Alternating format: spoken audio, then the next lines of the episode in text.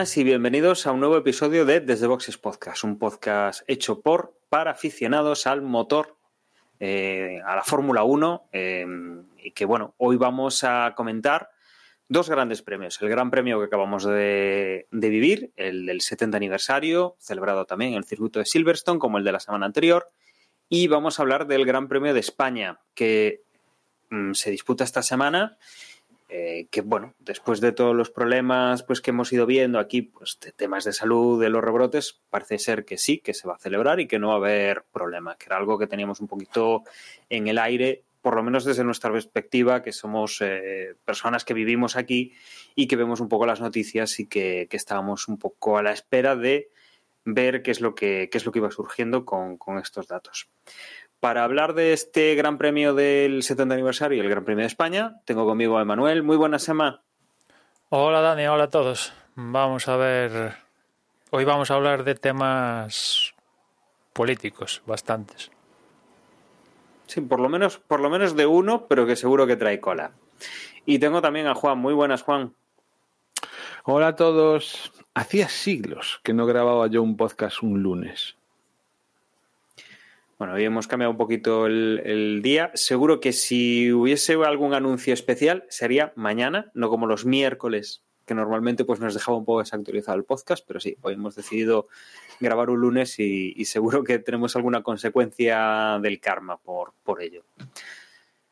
Vamos a meternos lo primero en eh, las noticias y como dice Emma, hay un tema político que, que llevamos arrastrando un par de podcasts o un par de carreras, sobre todo, que era lo más importante, ¿no? La, diferencia de, de, de, tiempos a la hora de resolver ese problema con las carreras que iban pasando y que es la protesta del equipo Renault por el tema que tenían con Racing Point, con ese uso de un diseño que supuestamente era comprado o copiado o basado o lo que fuese según ellos, pues que, que, no era legal. Y por fin hemos tenido esta semana un veredicto y desde luego, Emma, no ha dejado prácticamente a nadie contento, porque tanto Renault, Ferrari, McLaren, Williams y Racing Point ya han dicho que van a apelar. O sea, ya hemos tenido tiempo pues para, para que se tardase en responder a qué es lo que, si eso era legal o no,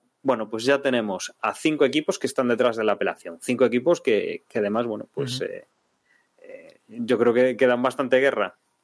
Sí, sí, esto yo creo que es la punta del iceberg y vamos a ver cómo se desarrollan a partir de ahora de los acontecimientos porque estos equipos que has nombrado, Renault, Ferrari, McLaren, Williams y, y Racing Point, manifestaron en, en, tiempo y ahora su intención de apelar y ahora tienen que formalizarla hasta, tienen de tiempo hasta el miércoles de esta semana como decíamos antes, estamos grabando este lunes, pues el miércoles se va a saber si esto va definitivamente a la Corte Internacional de Apelación de la FIA o de alguna manera que ahora mismo mmm, no me creo. Los equipos han llegado a un acuerdo para solucionarlo esto tal como, como está.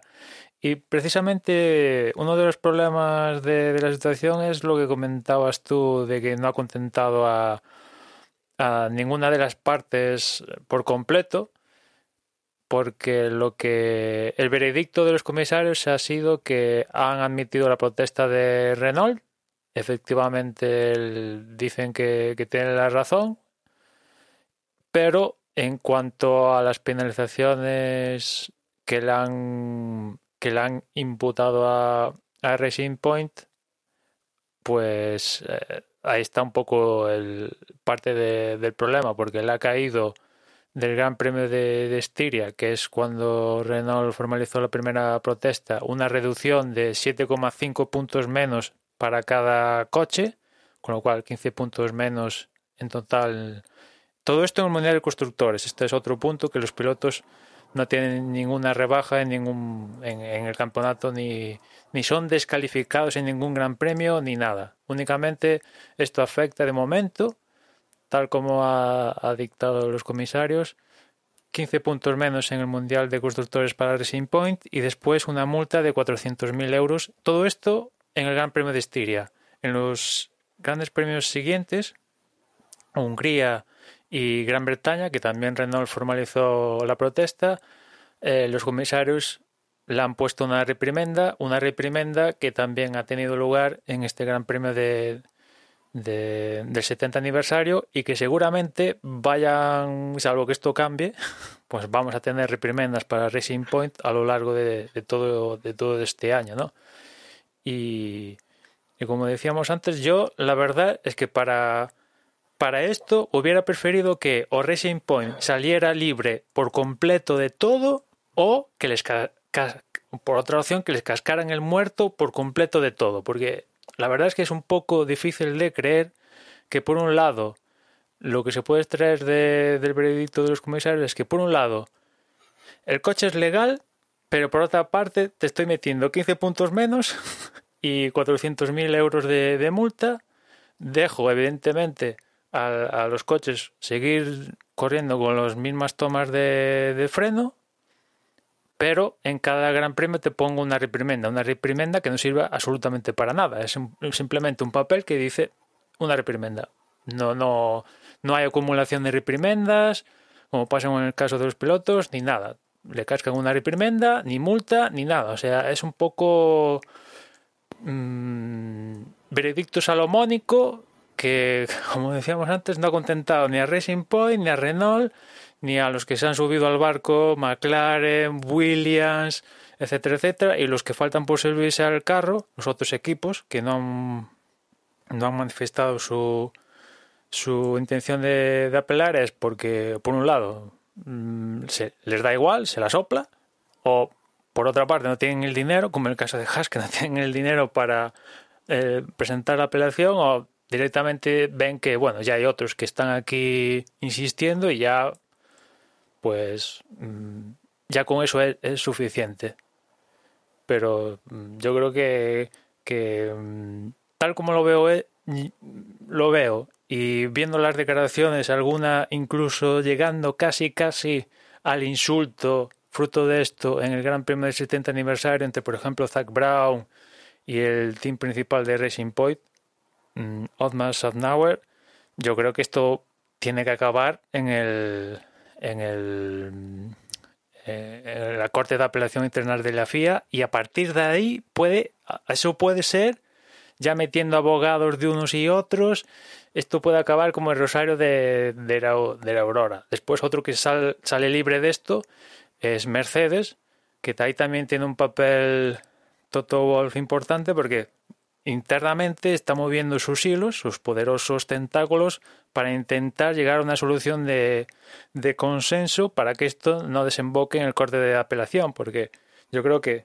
esto puede llegar al caso que en la corte de apelación, aquí, metiendo abogados de por medio y metiendo más, ya, ya únicamente no son Renault y Point, ya son más equipos, entre ellos Ferrari, que aquí esto puede acabar hasta afectando la Mercedes directamente, ¿no? Porque tal como consta en el fallo de 14 folios, el 6 de junio de 2020 hubo intercambio de piezas entre Mercedes y Racing Point.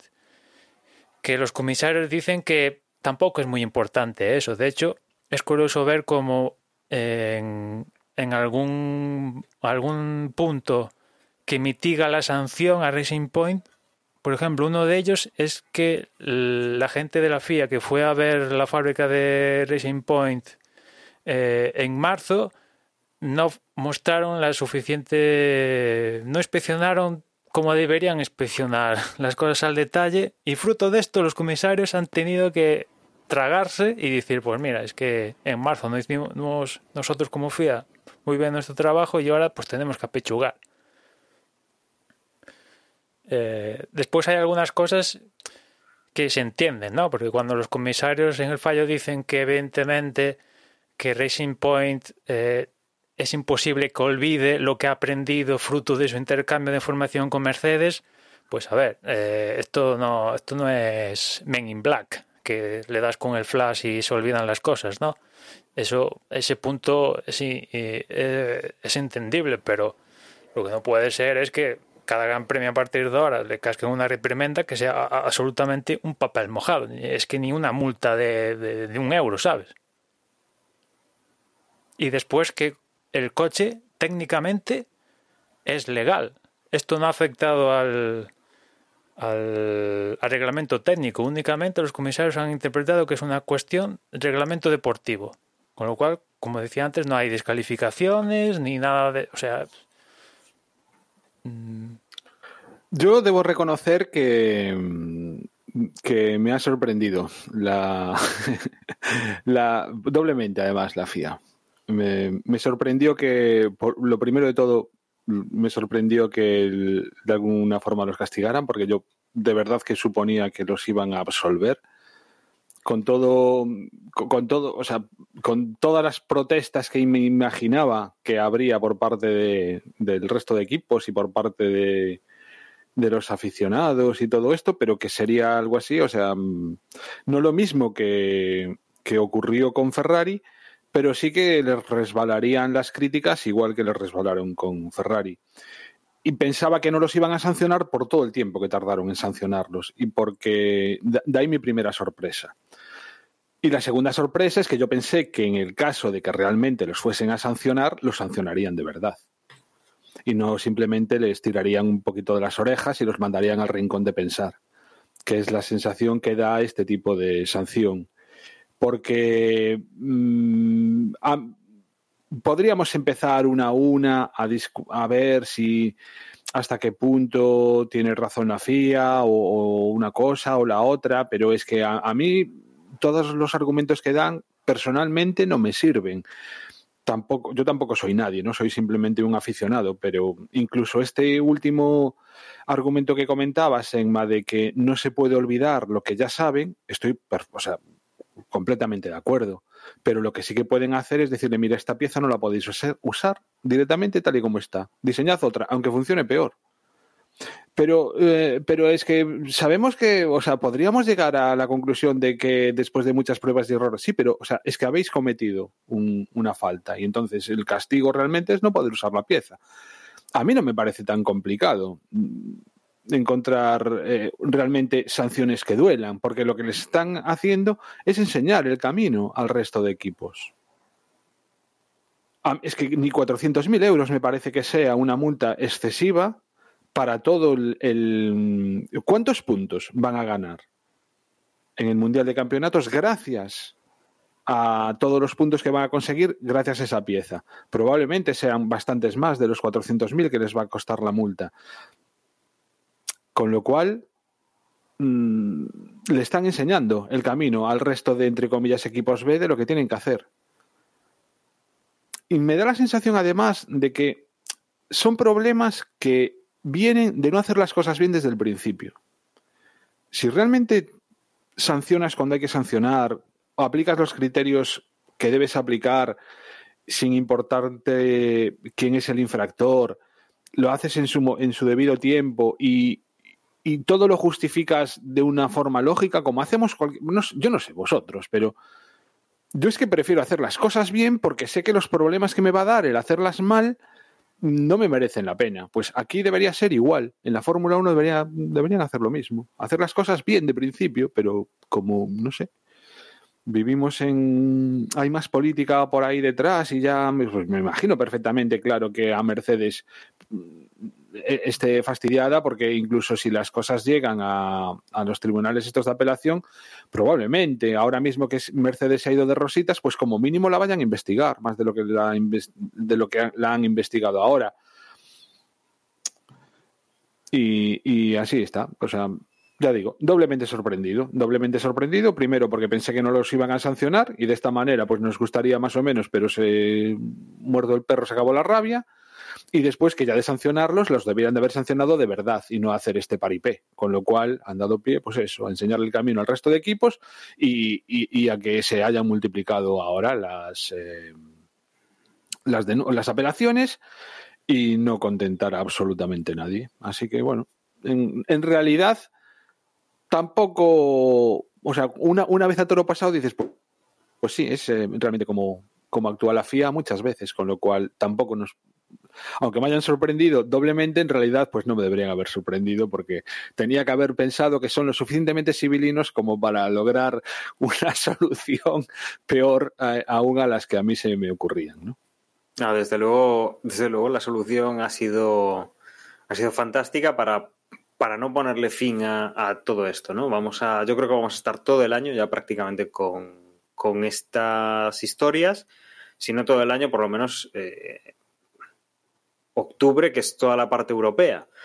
Eh, que si no han hecho bien su trabajo los que han ido a investigar, que si ahora hay cinco equipos para, para apelar, cuando antes estaban metidos dos. Bueno, desde luego, mmm, tampoco es que vaya a afectar mucho a, cómo va a acabar esta temporada, o cómo se ve que va a acabar esta temporada en cuanto al tema de equipos implicados en la lucha pero, pero desde luego desluce bastante una temporada que, en la que están todos los ojos puestos a, a, qué es lo que va a pasar. Es una temporada que iba a ser de transición, que ha perdido todo el espíritu de esa temporada de transición, que, que nos vamos a meter en una temporada extraña, que el año que viene ya no tenemos esa transición y que de repente nos encontramos con todo este marrón. Bueno, o sea, que el año que viene esté solucionado, yo con eso ya me conformo, porque desde luego esto tiene visos de que lo vamos a tener con nosotros durante una temporada buena. Hombre, si va, si va a apelación, mínimo un mes no te lo quita nadie y como vayan todos estos equipos, pues esto se puede alargar otro mes, dos, más de dos meses. Pero, eh... pero además, Emma, con el precedente que tienen, un mes, un mes qué? O sea, un mes entre que presentan todos los papeles. O sea, no, no van a tardar no van a tardar un mes, van a tardar bastante más. Bueno, imagino que todo esto será por Zoom y todo esto, viendo la situación actual, y eso puede incluso que agilice los, los sí, términos, pero. El tiempo de los viajes, más que nada. Pero. Es que... Claro, es que aquí, una vez que vas a la corte de apelación y metes lo que decíamos antes, abogados de por medio, evidentemente los abogados van a ir a cuchillo aquí a mansalva. Y ya. Y ya en, en el en el fallo de 14 folios es que hay para, todos los bandos, ¿no? O sea, yo puedo entender que Racing Point, viendo lo que han dicho los comisarios, dicen que ellos han actuado perfectamente. Y por otra parte, también entiendo al resto de equipos diciendo que aquí eh, es una broma, que esto los comisarios se basen en el, en el, reglamento deportivo y en vez de, técnico. Después, otra cosa que pone de manifiesto esto es que la FIA ha fallado de forma manifiesta, incluso los comisarios lo han puesto por escrito, ¿no? Porque en marzo la gente que fue a inspeccionar el RP20 de, de Racing Point no hizo lo que tuvo que hacer y eso sin duda, de cara a un argumento de Racing Point en un juicio, puede ser, yo creo que fundamental, ¿no? En plan, mira, a mí vino el gente que son los que ponen las reglas del deporte a mirarme todo esto y me dijeron que estaba ok en marzo. ¿Dónde está el problema? ¿Dónde está el problema? Y, y, además, a, además, se ha disputado una carrera, la primera en Austria, donde no hubo ninguna protesta ni nadie nada. Y ahí seguro que Racing Point utilizó, como lleva utilizando toda la temporada, las mismas tomas de freno. Y ahí ese, ese gran premio que va. Ese queda un verso libre ahí. Como Renault no presentó protesta en su momento en la primera carrera del año, es un verso libre aquello. Realmente es aquí, es que la FIA queda en pelotas y después eh, también en el sentido de que ya están diciendo que van a intentar para 2021 enmendar el reglamento de una forma lo más potable posible para intentar que este asunto de Racing Point, el tema de la copi de copiar, que hasta qué punto copiar en base a fotografías está permitido, que vamos a ver cómo lo redactan. Vamos a ver la redacción y después si esto se aprueba, ¿no? La enmienda esta que quieren poner, porque claro, esto es casi ponerle puertas al campo, ¿no? En plan, esto de copiar en la Fórmula 1 y ingeniería inversa y mirar lo que hace el rival es desde tiempos inmemorables, es, yo creo que es ADN de la Fórmula 1 incluso, y vamos a ver cómo pones por escrito en un reglamento la puerta al campo de que no, no, estas fotografías, tal, o sea, es, casi más, más complicado eso que controlar las finanzas de los equipos, ¿no? O sea, vamos, también están diciendo esto la FIA y vamos a ver cómo acaba la redacción de la enmienda a este respecto de cara al próximo del próximo año. Nos vamos a reír bastante con este tema, me parece a mí, y nos vamos a reír durante bastante tiempo, lamentablemente. Pero bueno, oye, mm, por lo menos vamos avanzando. Ahora tenemos un culebrón la segunda parte. Cuando lleguen las apelaciones, pues veremos a ver en qué queda la historia. No va a afectar eh, en gran modo a cómo va a acabar la temporada, seguramente, pero bueno, oye, son puntos, son son bastantes millones eh, que hay en juego para los equipos, con lo cual es, es importante el, el cómo acabe, aunque no afecte, como digo, al, al campeonato.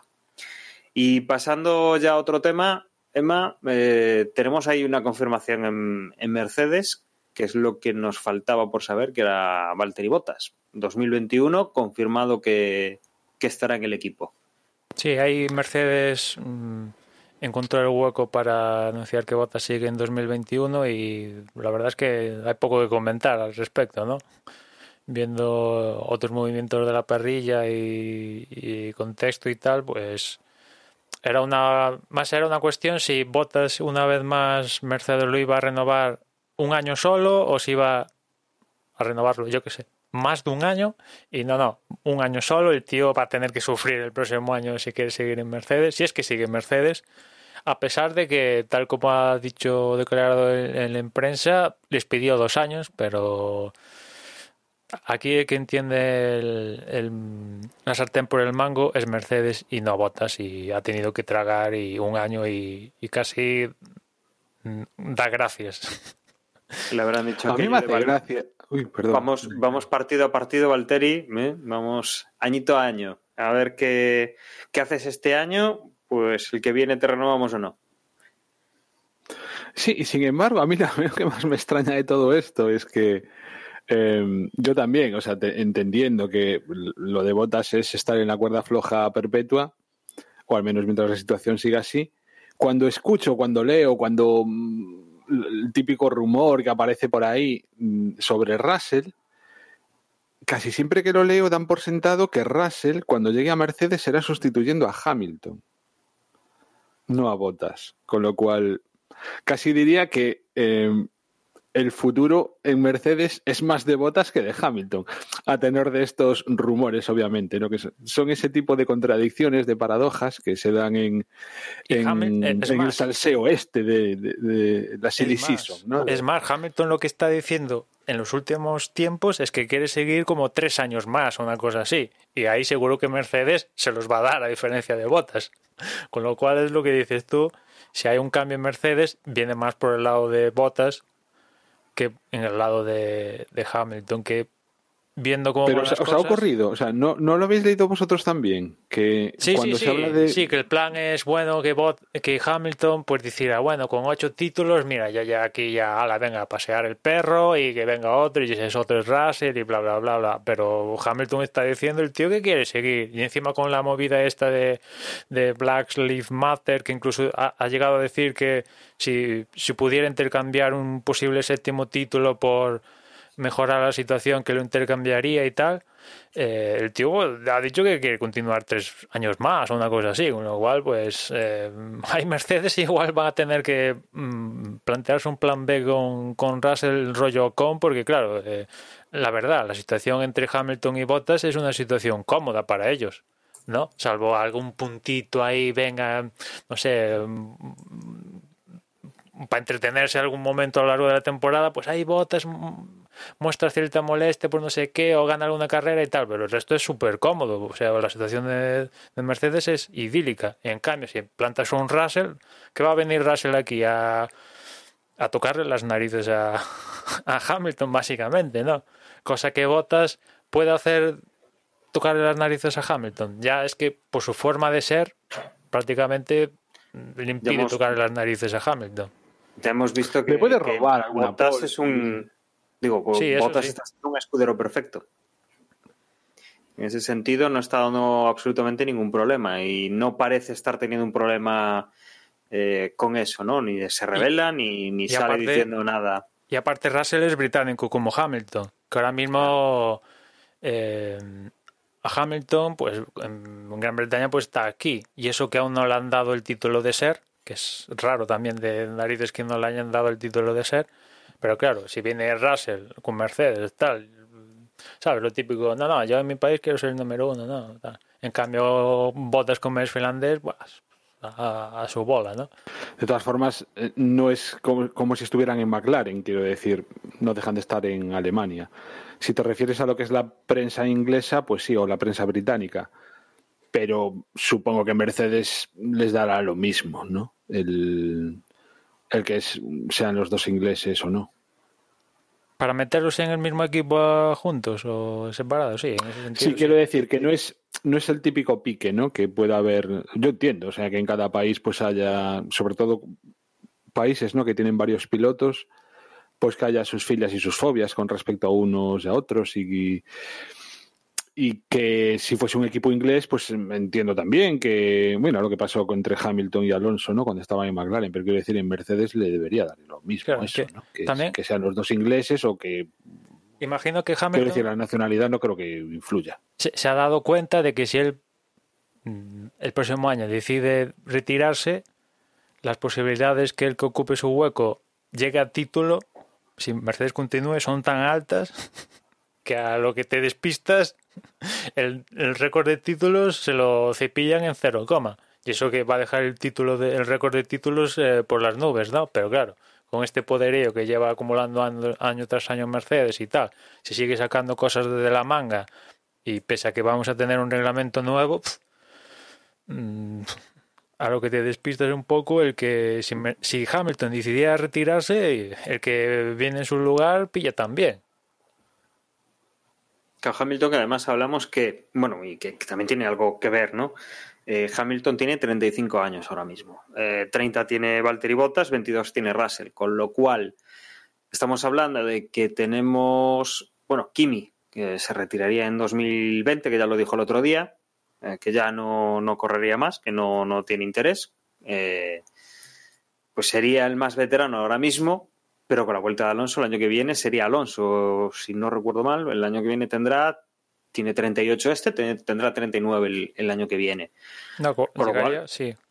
Le, le Con abre 40 un hueco llegaría. a Hamilton de decir, bueno, pues oye, yo también otros tantos, si, si Alonso puede, que no es campeón del mundo tantas veces como yo, bueno, pues ¿por qué no lo voy a, no me voy a perpetuar yo aquí en, en la Fórmula 1 cuando tengo un buen asiento, cuando estoy en mi mejor momento, entre comillas, porque estoy ganando todo lo que quiero ganar y, bueno, oye, Russell ahí lo va a tener complicado y habrá que ver un poco cómo juegan esa, esa baza de mantener a Bottas y tener a Russell en un otro equipo o meter a los dos gallos en el gallinero, tener a Russell y tener a Hamilton y dejar que, que Russell haga su, su carrera y vaya por su futuro, porque realmente será eso, el futuro del, del equipo. De todas formas, mientras las cosas sigan como ahora, yo si estuviera en el mismo papel que Toto Wolf, también hubiera firmado a Bottas un año más e incluso le daría dos años. Es que no, me complica la vida, o sea. Y, está ahí, ¿no? No, no, no creo que sea un año o dos años, no creo que sea complicarse la vida. Porque ¿quién va a decir, es que si no me das los dos años yo me voy del equipo? Porque primero, no te vas a ir de un equipo que tiene el mejor coche y segundo, no te vas a ir a otro equipo que, Claro, claro, que a que qué te- otro equipo te vas. Es que es lo que decía antes, no, el que tiene la sartén por el mango es Mercedes, porque no, no eres tú botas, pues eh, pues traigo a otro, que, que ese Mm. otro puede salir más respondor. Sí, pero bueno, es una forma de decirle a botas, mira, tío, firmas un año y si no estás contento, pues lentejas, o las tomas o las dejas, chaval. Es lo, lo que hay. Sí, sí, no, no tiene otra. Y después, antes de empezar, si os parece, con ya metidos en, en harina con el Gran Premio, también estaba pendiente si iba a correr Sergio Pérez o no, y finalmente volvió a dar positivo, con lo cual, pues, pese a que el Servicio Nacional de Salud confirmó que había pasado el proceso de cuarentena, bueno, dio positivo, con lo cual no hay nada más que hablar. Y le volvió a sustituir Hulkeberg. Y ahora para la semana a seguir que tenemos España, en principio el equipo le da bastante probabilidad que Sergio se va a subir al coche. Pero claro, esto del COVID es como es y perfectamente, pese a que hayan pasado ¿qué? dos semanas desde que dio positivo, pues perfectamente el jueves puede dar otra vez positivo, con lo cual pues igual podemos llegar a ver a, a Hulkerberg otra vez en, en España. Es decir, que Sergio, por lo que he visto, bien, sin problemas, y lo, está pasando sin apenas síntomas, con lo cual, pues dentro de lo que cabe, bien. Lo único es la rabia de, no subirse al monoplaza. Bueno, y la lección supongo que aprendida de que no se pueden andar con gilipolleces, ¿no? Teniendo en cuenta la que nos está cayendo y supongo que la próxima vez hará caso a los protocolos que tienen y no se pirará por ahí cuando le dé la gana. Bueno, él dice que sigue los protocolos. En ese caso retiro. Si es cierto, retiro lo que digo, pero no sé. A mí tal y como surgió la noticia, incluso las disculpas que dio, bueno, es un tema que tratasteis ya la semana pasada, no hay, no hay que retratarlo, pero es que a mí son cosas que me fastidian mucho, ¿no? Porque me opino lo o sea, opino, os acordáis de lo de Leclerc y lo que había dicho con lo de Leclerc, que yo solo entendía este tipo de actuaciones dada la inexperiencia y el pensar que y, y esa irresponsabilidad que se deba a, la juventud, ¿no? Lo que pasa es que ya Checo ya no es tan, ya no es tan jovencito, ¿no? Y no es solo su, no es solo, o sea, no solo él se ve afectado por ese tipo de decisiones, sino que se ve afectado todo el equipo. La Fórmula 1 no es cuestión de pilotos, es cuestión de mucha gente. Y lo mismo que los mecánicos tienen que fastidiarse y guardar determinados protocolos, los pilotos, en este sentido, en el aspecto sanitario, no deberían ser estrellitas como lo sí que lo pueden ser en el resto de cosas y tienen que atenerse a lo que hagan absolutamente el resto. A mí son cosas que me fastidian muchísimo, de verdad. Cuando por mis santos cojones y porque yo lo valgo, me paso por el forro las normas y los protocolos, además estamos muy hartos de verlo todos los días en la calle, pues en fin, a mí son cosas que me molestan mucho. Si realmente Checo dice que hizo todo bien y realmente fue así, pues entonces me callo, pero vaya, a mí tal y como fue la historia y tal, como la, tal y como la contaron, me da la sensación de que no siguió, no hizo las cosas como debería, pero bueno. ¿Pero qué, escuchaste que, que contaron?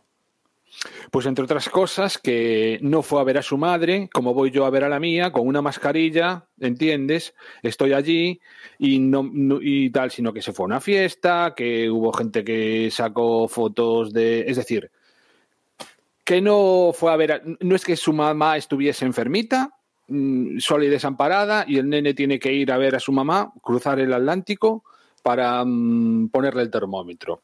Quiero decir, no, en fin, es que, la que cualquiera de nosotros no hubiese ido. Entonces, ponga a la madre como disculpa para irse de juerga, porque es todo lo que parece, y si no, no habrían aparecido fotos de él por ahí. Ni. Es decir, que no. Yo no vi ninguna foto. Yo sí, yo vi una. Yo no vi ninguna foto. Tampoco es que fuera ahí el, una bacanal, pero entendámonos, ¿no? Eh, yo vi una foto, sí.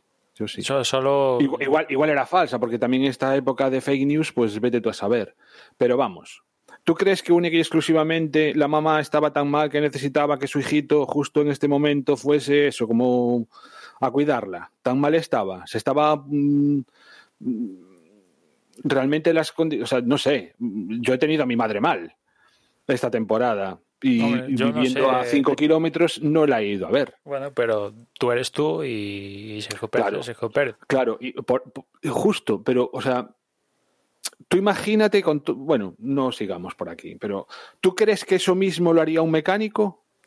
A ver, un mecánico ya de partida no se puede permitir un charter de ida y vuelta privado, ya por empezar, con lo cual...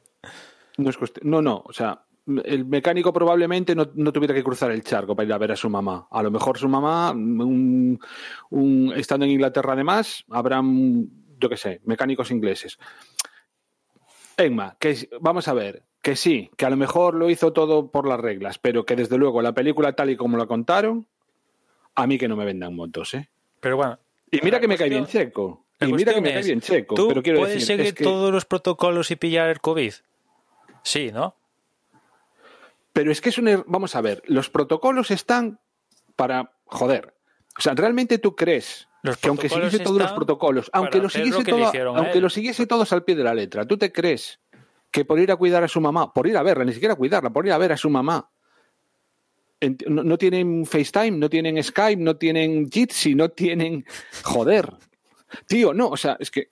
Ente- o sea, ¿qué es, ¿qué es eso? Bueno, pues. eh, No está, o sea, que pillado es un eso. piloto de Fórmula 1, que hay 20 tíos en todo el mundo, en todo, o sea, ¿cuántos millones de personas somos? Bueno, pues de todos los millones de personas que compartimos el, el globo terráqueo, hay 20 que corren en Fórmula 1. Yo creo que les podemos exigir ciertas cositas y deberían dar ciertos ejemplos, sobre todo con la que está cayendo. Y por eso digo que estas actuaciones tan irresponsables desde mi punto de vista, solo las puedo entender, que no justificar, desde la juventud, desde la inexperiencia y desde, el, y desde la irresponsabilidad, que probablemente viven en un mundo y en un ambiente y en, no sé, y que a lo mejor las, toda, esta para, to- toda esta forma de pensar que tengo yo, pues a lo mejor ellos están rodeados con gente que les están diciendo que va, esto es una tontería, no sé qué, son Miguel Bosé de la vida, que dicen, no, no, esto es mm, el 5G, que nos quieren, yo qué sé, eh, que cada uno vive en un entorno muy diferente y entonces las, la información que les llega puede ser muy distinta, ¿no? De unos y de otros.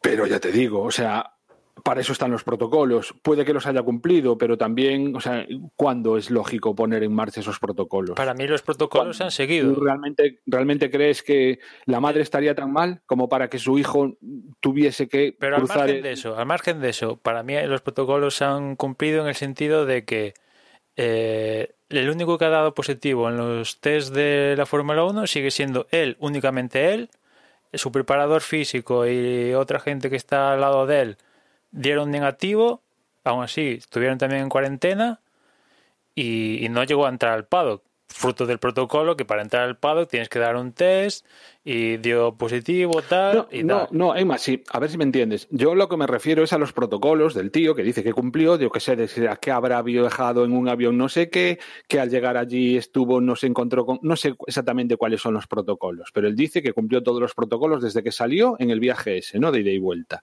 Seguro que estuvo en contacto con alguien más que con su madre, porque su madre creo que no tiene COVID, ¿o sí? ¿Le No habrá sé, contagiado es que- el COVID su madre? No sé, yo ahí me quedo con lo oficial que Alguien, es lo alguien que se lo habrá él. contagiado. Es yo por eso hizo él, que- además quién comprueba que realmente los vuelta. cumplió de verdad. Llevaba un llevaba un detective privado, un Ida y vuelta a México tal y aparte si fue una fiesta eh, eh, Igual no fue una fiesta, a ver si me entiendes, como la que montó el a ver, príncipe una, de no igual, sé dónde aquí en de, España. A aunque lo fueran mejor tres eran personas, aunque fueran tres personas, eh, hay que ser, si es así, eh, con perdón, gilipollas, porque joder, ah, en 2020 te van a sacar una foto y quedas retratado en cero coma. Eh, desde ese punto de vista es como pues lo que hemos visto en algún caso de algún futbolista que en Instagram publicó que estaba de fiesta reunido con 40 paisanos. Bueno, 40 paisanos no, con 10 ahí no se podía hacer. O sea, es que eh, si haces la fiesta, aunque sea, ya sea, sea una fiesta de tres fulanos, me da igual. Em, Te pueden sacar una foto. Es que Sergio Pérez es conocido, y más en México.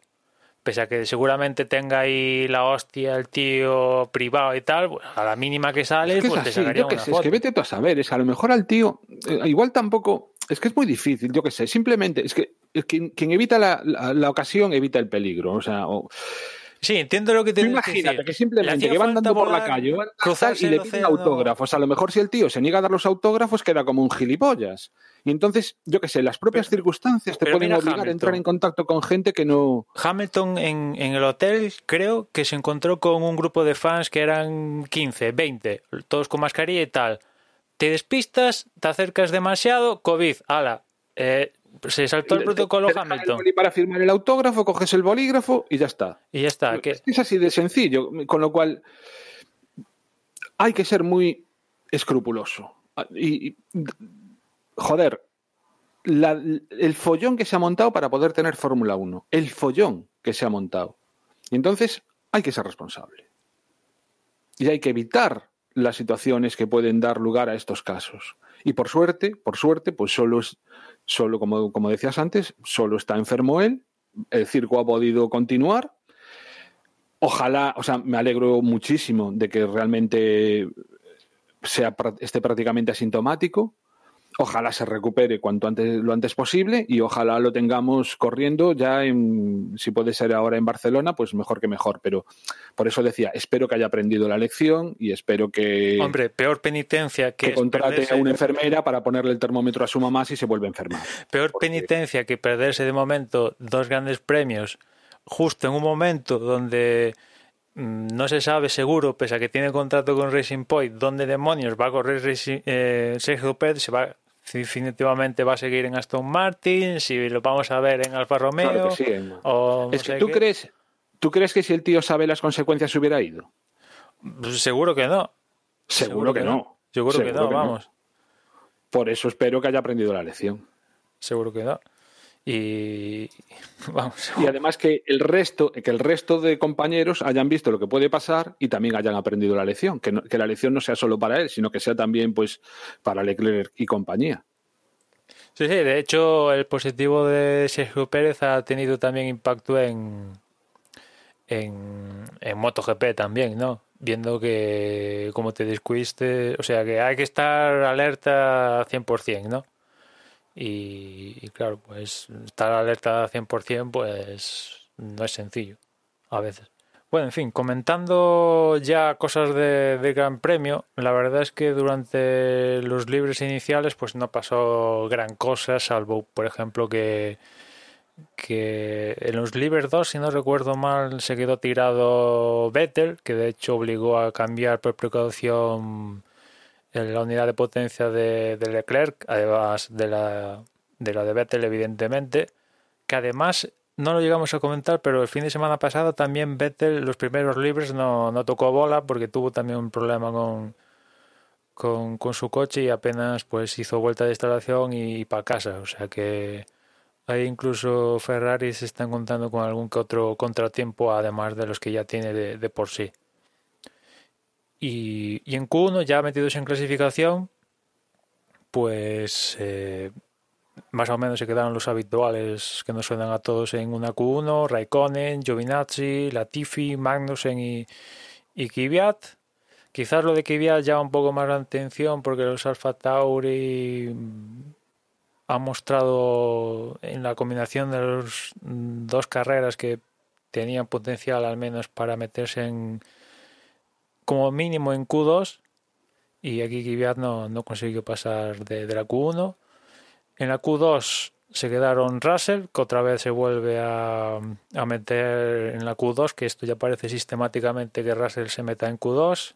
Se metió también Grosjean y los que no pudieron pasar a Q1 y se quedaron en Q2 fueron Carlos Sainz, Vettel y, y Ocon. Aquí decir que en la Q2 empezó un poco, yo creo, en mi opinión, empezó un poco lo que se acabó plasmando en, en la carrera, ¿no? Porque aquí, como ya hemos comentado, Pirelli traía, a diferencia del fin de semana pasado, un escalón más blando a todos los compuestos y la verdad es que estaban todos, eh, en la medida de lo posible, evitando el compuesto blando, vamos, a, a más no poder.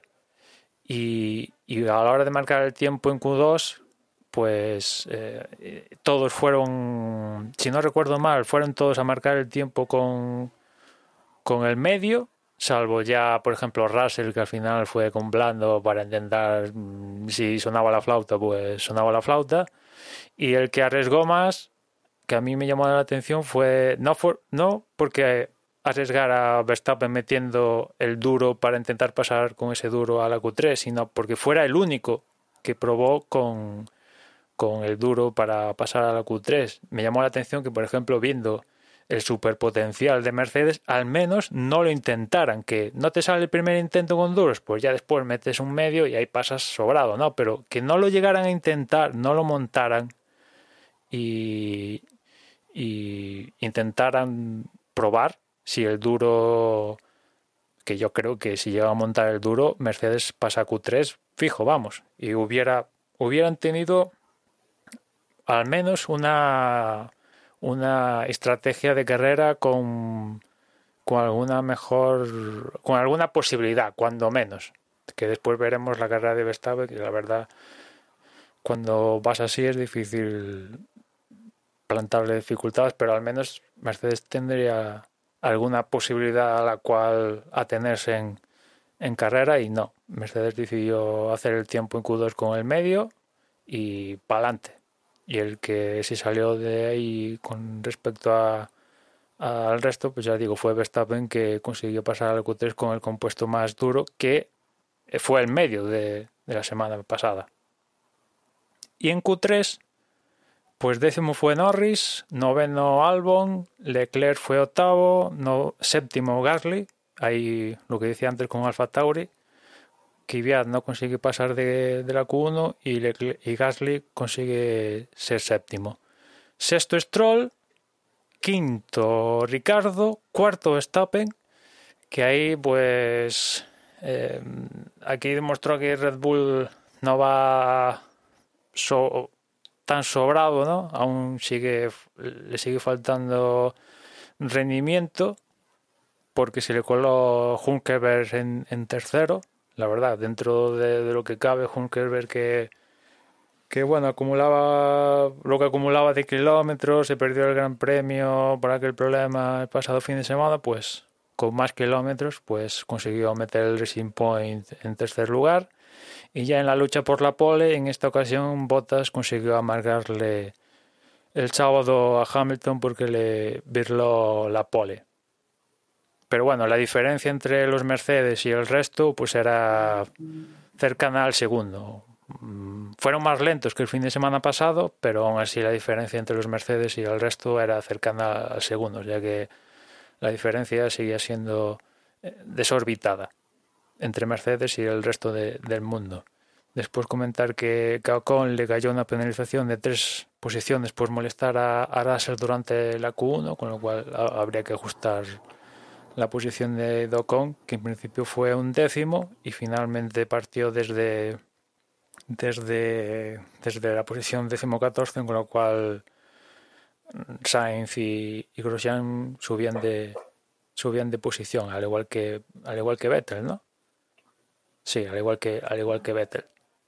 Y esto, bueno, nos dejaba una carrera que, que se veía interesante, sobre todo por, por lo que acabábamos de ver la semana anterior, una carrera en la cual, pues en la última, en las últimas vueltas, tuvimos varios reventones de los mismos neumáticos en distintos coches y que para, para esta carrera teníamos las dudas. Eh, cambiábamos el compuesto duro, que antes era el C1, por el C2 en esta, en esta carrera y teníamos interés por ver cómo reaccionaban a tantas vueltas pues los, los neumáticos eh, que Pirelli ya había probado la semana anterior y que habían dado un resultado de aquella manera y que en esta carrera pues iban a variar eh, sobre, sobre esos neumáticos que habíamos, que habíamos visto. Eh, decir que la salida, bueno, mmm, prácticamente sin problemas por la parte de, arriba. Sí que vimos que Vettel eh, tuvo ahí un percance en los primeros, los primeros giros, eh, salía de la pista por, pues, por un problema con, con el control en el coche y que a partir de ahí pues parecía que, que esto podía ser un pequeño dominio de, de, Mercedes nuevamente, pero teníamos un tapado que era más Verstappen, que se ponía en tercera posición y que iba con una estrategia completamente distinta. Eh, Hamilton y, y Bottas iban los dos con el neumático medio, que era el neumático más blando de la semana pasada. Con ese neumático medio partían también pues prácticamente el, resto de los integrantes de, del top ten en, en, la salida y Verstappen buscaba pues sorprender con una estrategia distinta, con un neumático más duro y que, que con esto pues intentaba poner a, Hamilton y a Bottas pues en una posición difícil.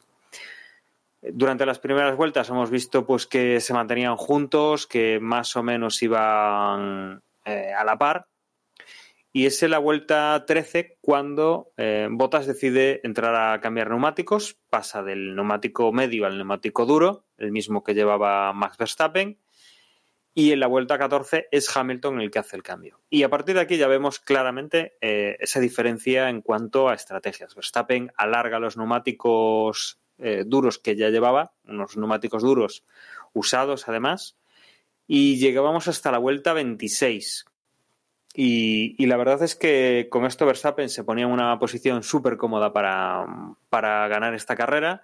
Veíamos que, que la degradación no era eh, para nada la misma entre los coches de Mercedes y, el Red Bull de, Verstappen y que bueno pues nos, nos daba un poco la pista de por dónde podían ir los tiros eh, en cuanto a lo que decidiese la carrera. Ya lo vimos la semana pasada, que pudo estar ahí el tema de los neumáticos para decidir finalmente la carrera. Hamilton tuvo mucha suerte con dónde pinchó y la cantidad de segundos que tenía de colchón y en esta carrera, pues se ve que el, que el tema de los neumáticos iba a estar ahí. Mm, hablábamos eh, también, además, la, la, semana pasada, de que se vieron imágenes de estas infografías que nos pone la FIA sobre el estado de los neumáticos y esta semana también fueron importantes, también las pusieron varias veces.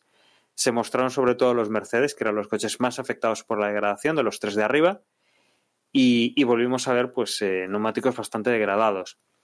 Eh, Valtteri Bottas intenta recuperar la primera posición con Verstappen, en este momento pues iba segundo, e intenta pues unas cuantas vueltas más tarde, la vuelta 32, poner un nuevo juego de neumáticos duros, ah, ya tenía ciertos problemas con, los suyos. Y, intentaba pues sorprender a, a, Max Verstappen. Max Verstappen al cual el equipo le mete justo en esa misma vuelta, justo en ese mismo momento, a, cambiar por segunda vez neumáticos. No le, entre comillas, no le hacía falta todavía, pero, pero bueno, cubren esa, esa posibilidad de, de que Botas pues le hiciera un undercut y cambian, eh, salen por delante nuevamente de, de, Botas y aquí pues digamos que ya nos hemos quedado cubiertos. Hamilton sí que quedaba durante un tiempo más en, en pista, casi 10 vueltas más, cambiaba la vuelta 41 y a partir de aquí, bueno, pues Verstappen lo tenía todo bastante controlado pues para, para ser primero, no tenía tantos problemas y las dudas estaban en quién, le, quién y en qué orden le iban a, acompañar en el, en el podium. Teníamos inicialmente a Bottas en segunda posición, a Hamilton en tercera y bueno, con el cambio de neumáticos, eh, Bottas llevaba los neumáticos más gastados, bueno, pues Hamilton no tiene problemas en adelantar a su compañero de equipo y finalmente recupera la, pasa a la segunda posición y deja al finlandés en, tercera.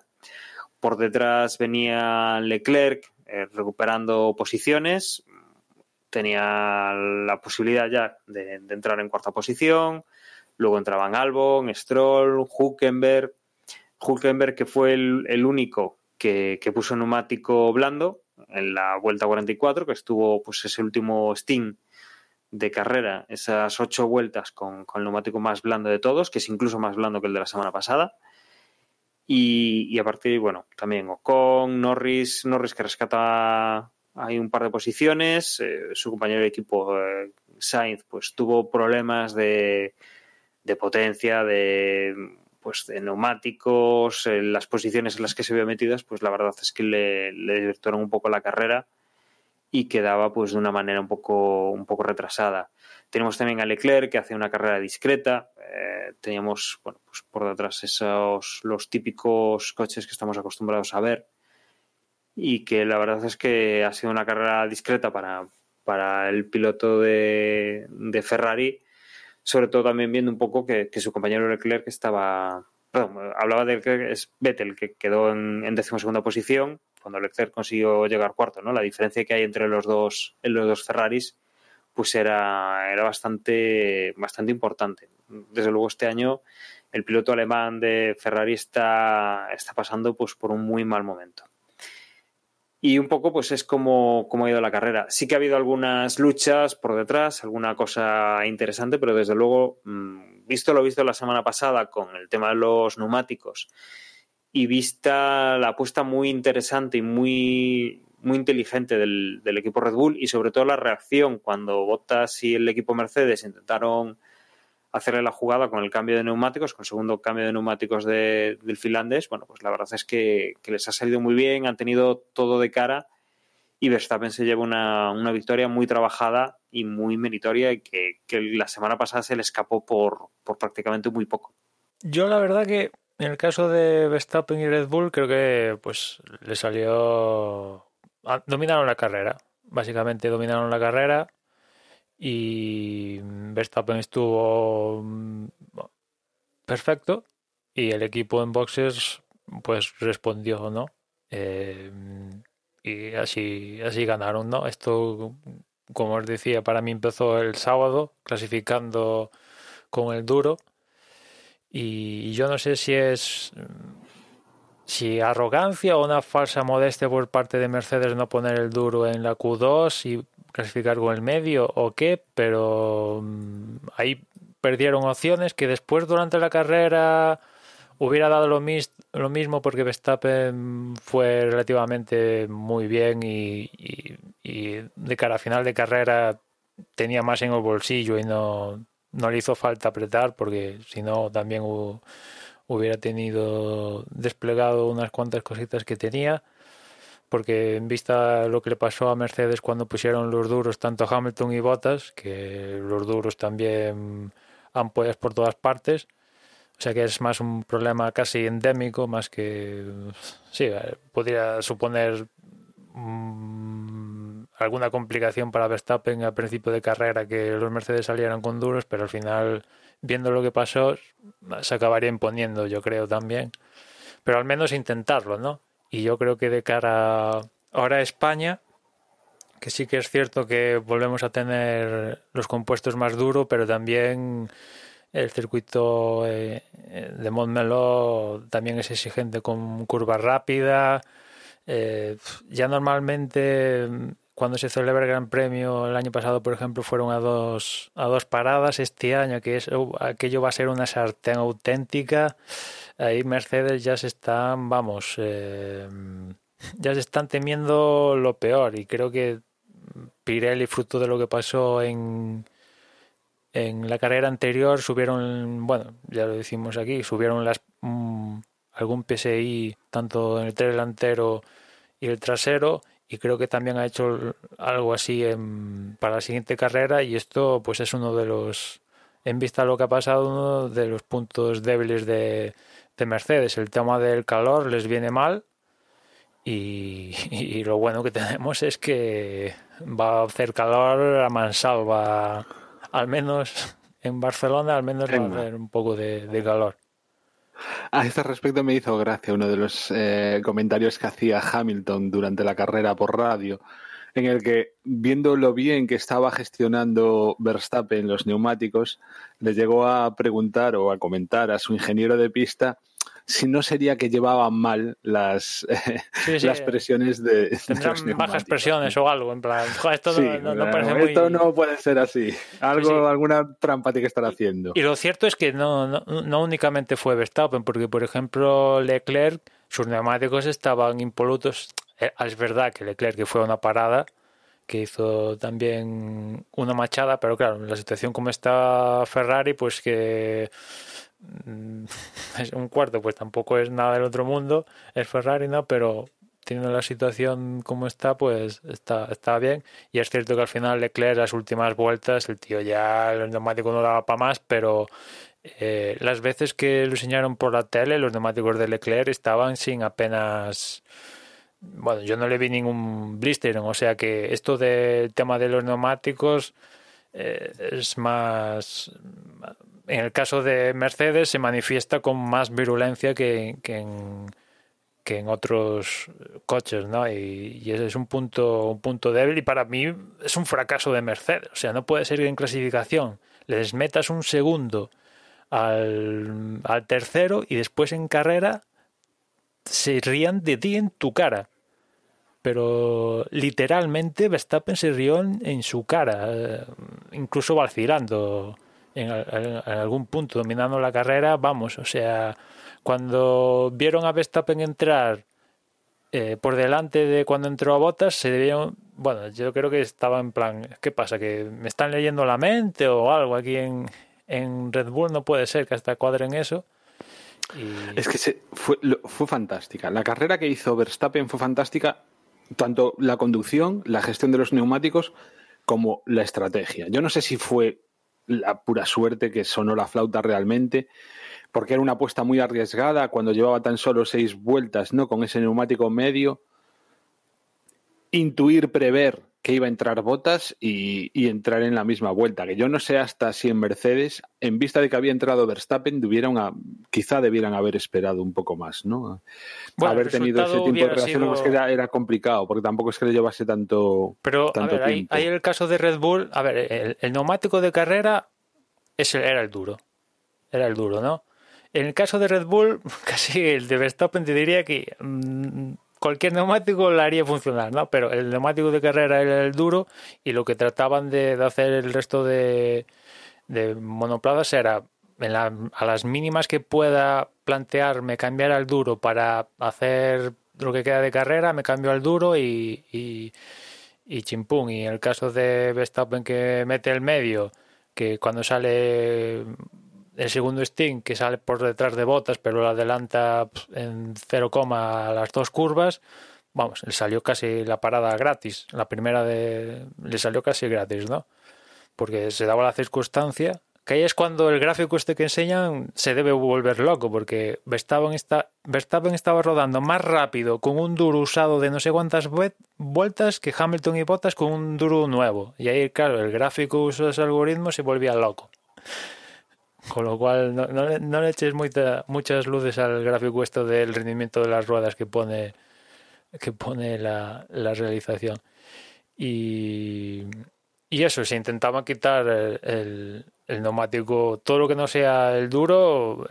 De hecho, creo que no lo comenté antes en la clasificación, pero debió ser la primera vez que algún coche, en concreto, por ejemplo, Ricardo, no llegó a poner el neumático más blando para marcar su tiempo en, en la Q3, que incluso aquí Lobato de la Rosa y Rosalene estaban, bueno, pero esto va contra el reglamento, tienen que poner el neumático más blando porque es así, ¿no? O sea, no, no puede ser que Ricardo marque su tiempo con...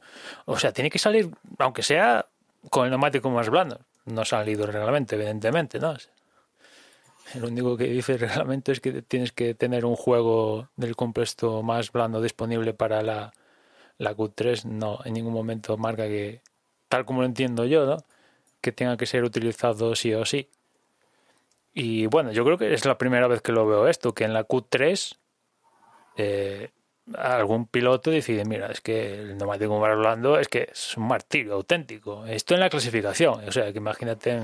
No, pero tampoco fue un caso aislado, porque según creo recordar, hubo varios equipos que pusieron el blando y en lo que fue el segundo intento también calzaron el, duro, con lo cual realmente como que no tenía muy claro cuál podría ser más rápido. Por ejemplo, Mercedes, si no recuerdo mal. Mercedes marca la primera vuelta con el blando y el, segundo intento en Q3 van con el medio, si no recuerdo mal, que, mejoran. No, la primera con el...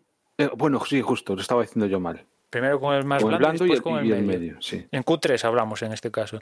Sí, sí, sí, sí. Y, y claro, después en, en, carrera, pues es que yo creo que cualquier combinación posible hubiera acabado con Verstappen ganando. Francamente, mm, cuando eres el más rápido, pues da casi un poco igual la estrategia que plantees porque te va a salir, la vas a hacer funcionar, ¿no? Y, y Mercedes, pues tampoco es que tenía, no tenía nada que poner el blando, pero si el blando a ellos le iba a durar en la, la segunda vuelta ya está pidiendo clemencia, ¿no? O sea que no, no había ninguna arma, nada, claudicar y, ya está, ¿no? Sí, y además teniendo en cuenta que mm, hicieron de alguna manera estrategias diferentes también, tanto Hamilton como Bottas. Caía Bottas en el sentido de que decidieron que Hamilton le perjudicó a Bottas salir en pole. Si hubiera salido segundo, igual que se come toda la peor parte de la estrategia hubiera sido Hamilton.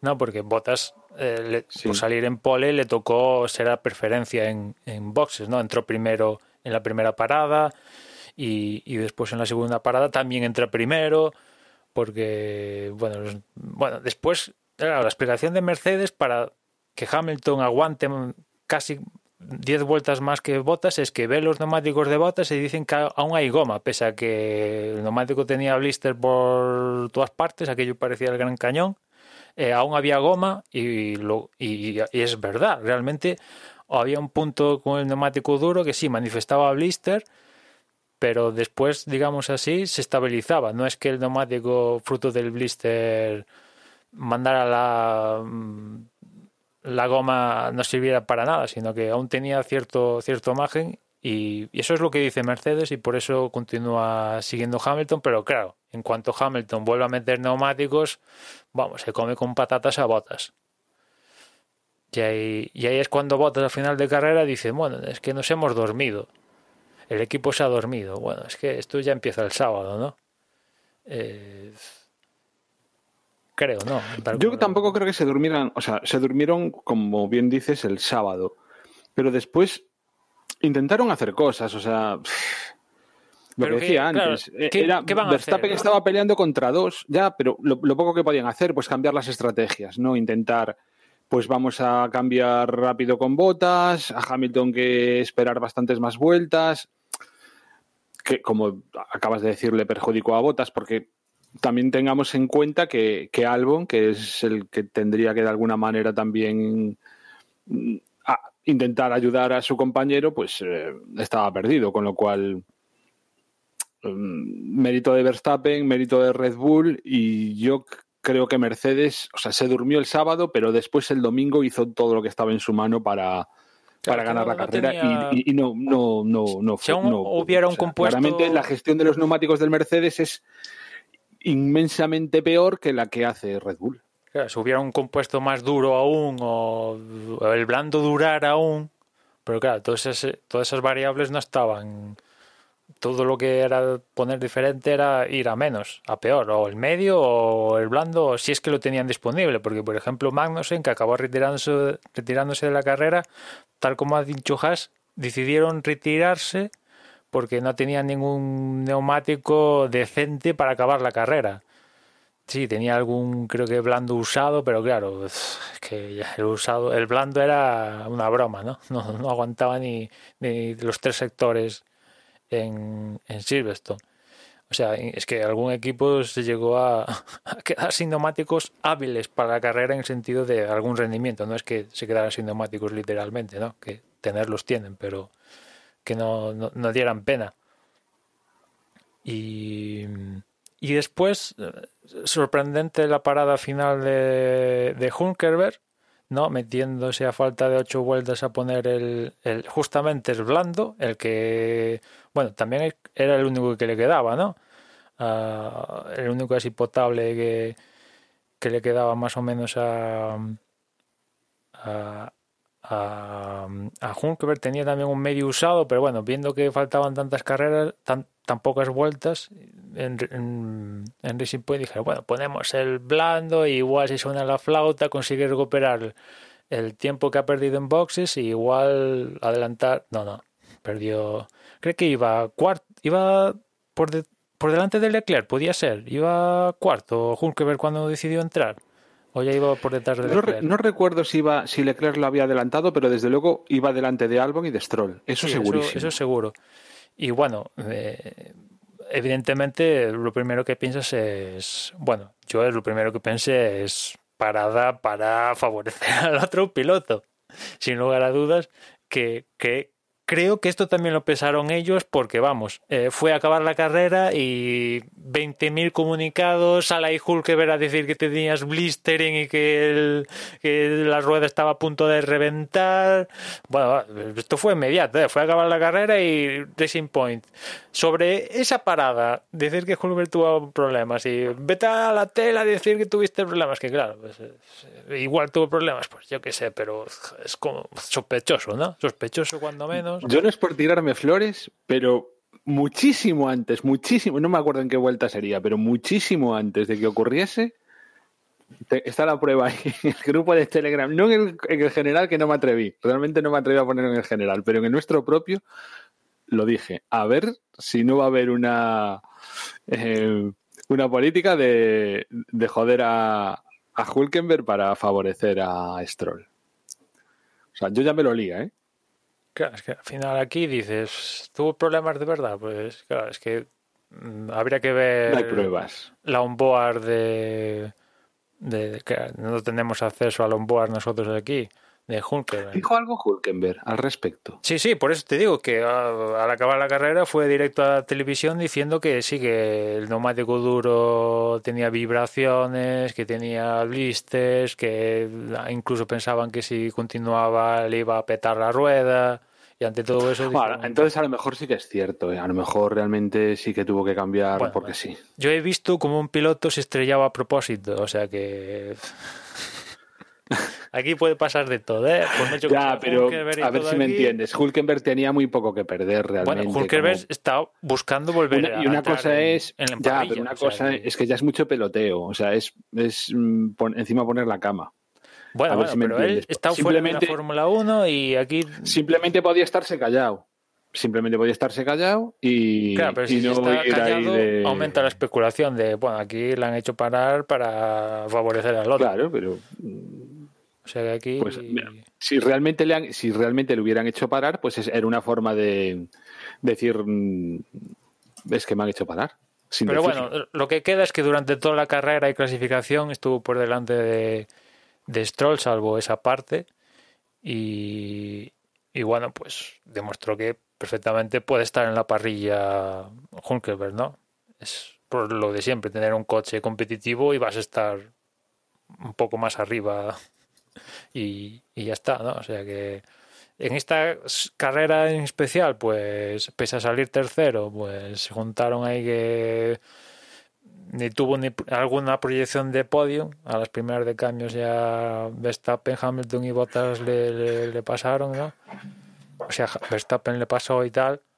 Y ya no, no sé, si esto llega a pasar en Estiria o alguna de estas que hemos tenido, pues igual hubiera pescado Hulkenberg, pero ya, ya estamos viendo cómo se empiezan medio a equilibrar las cosas, ¿no? Mercedes arriba, con Verstappen, Ferrari con Leclerc mm, está en un punto donde está muy lejos de los Mercedes y el Red Bull de Verstappen, pero parece que está un paso por delante de, de los McLaren, Renault, el otro Red Bull y los Racing Point, ¿no?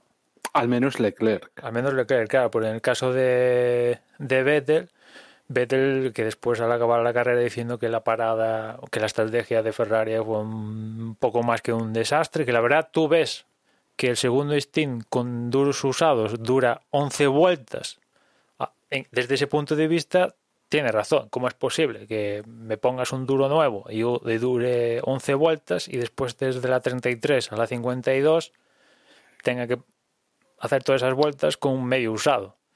Bueno, yo creo que eso fue porque Vettel de lo que se quejaba era de que mm, cuando, o sea, el primer, el primer cambio de ruedas, que lo había calculado mal el equipo porque quedó en una posición en el trenecito ese que habían montado, creo que eran Ocon, Sí, aparte coincidió con que venía Kvyat, Leclerc- Kvyat, Ocon, Sainz y detrás él. Entonces decía que lo tenían que haber gestionado para que para no haber quedado en ese punto. No Daba la sensación pronto, de que sí. realmente Vettel sí que podía pero aparte, ir, estaba frenando, que podría ir más deprisa y entonces acabó entrando a cambiar antes de tiempo para salir, para desbloquear esa situación, ¿no? Para salir de, de ahí. Pero pero de también lo todas menciona formas, él. Vettel lo que debería es callarse. Ahí, ahí- directamente, ahí o sea. también lo menciona él que en esa parada, porque en la, a- a cuatro vueltas antes entra, entró Leclerc, eh, que fruto de la parada va detrás de, de Vettel y lo viene pillando y, y ahí Vettel a la prensa dijo, bueno, igual el equipo no quiso mandar el mensaje de, oye Vettel, apártate y tal, y decidió meterme antes de que se produciera esa circunstancia de, de Pero es que- tal. Pero claro, ¿Cómo se puede quejar cuando el primero que metió la pata fue él al principio? Claro, claro, es lo que te iba a decir, que después Binotto, Binotto cuando le preguntan sobre las declaraciones de Vettel, dicen, bueno, quizás se podría hacer alguna cosilla mejor, pero tampoco nada dramático, dentro de lo que cabe, pues esto es lo que hay y tal. Y le vuelven a insistir a Binotto y al final Binotto acaba diciendo una cosa así más o menos como, bueno, que, que, que tengo que decir que el primero que falló es Vettel, que en la primera curva se quedó último. Claro, es que si en la primera curva te quedas último, que ya partías décimo, ¿no? Que partías décimo, un décimo, ya no me acuerdo.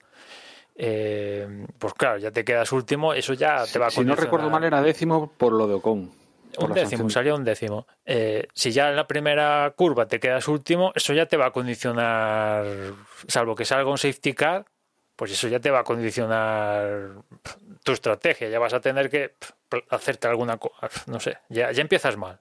Ya empiezas mal y claro, a partir de ahí ya es una bola que se hace y como no salió ningún safety car... No Puede ser que realmente la estrategia de Ferrari no fuese la más acertada o pudiesen haber hecho, lo pudiesen haber hecho algo mejor tengamos en cuenta que Ferrari tampoco es que sean pero aparte ahí, lo, lo, que comentaste con Verstappen, ah, con Verstappen antes, que el equipo le dice a Verstappen, oye, afloja, que igual nos comemos los neumáticos. Y dice Verstappen, no, mira, aquí yo a tope. Bueno, ahí es donde se ve un poco el carácter de, de los pilotos, ¿no? Dices al principio de carrera, cuando le dicen, cuando el tío iba ya directamente a, por Hamilton. De botas, Iba detrás de botas y le dicen, oye, mira, que igual. No, detrás de Hamilton. Eh, eso, de Hamilton. Y, oye, aléjate un poquito, que nos estamos comiendo los nomades. Y, no, no, estoy muy cerca de los Mercedes y es ahora o nunca, ¿no? Algo así.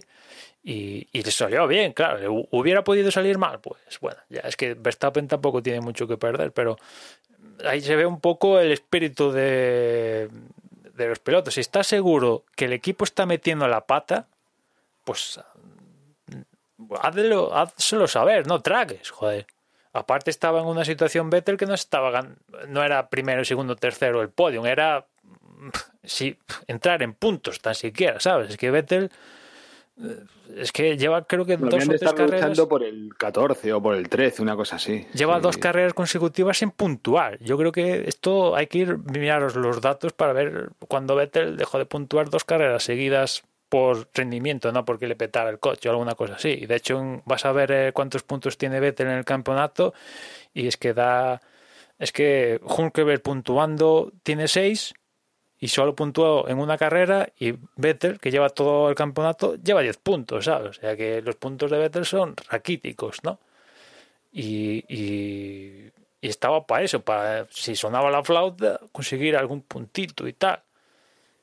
Y si está seguro porque tal como fue de beligerante al final con la prensa, está seguro que el equipo está metiendo la pata, que aparte por radio nos pusieron la comunicación que él dijo en el briefing de la mañana o del día anterior, oye, mira, que se pasa esta situación, vamos a salir en tráfico, bla, bla, bla, pues ahí es donde se ve a los pilotos con, con algo, ¿no?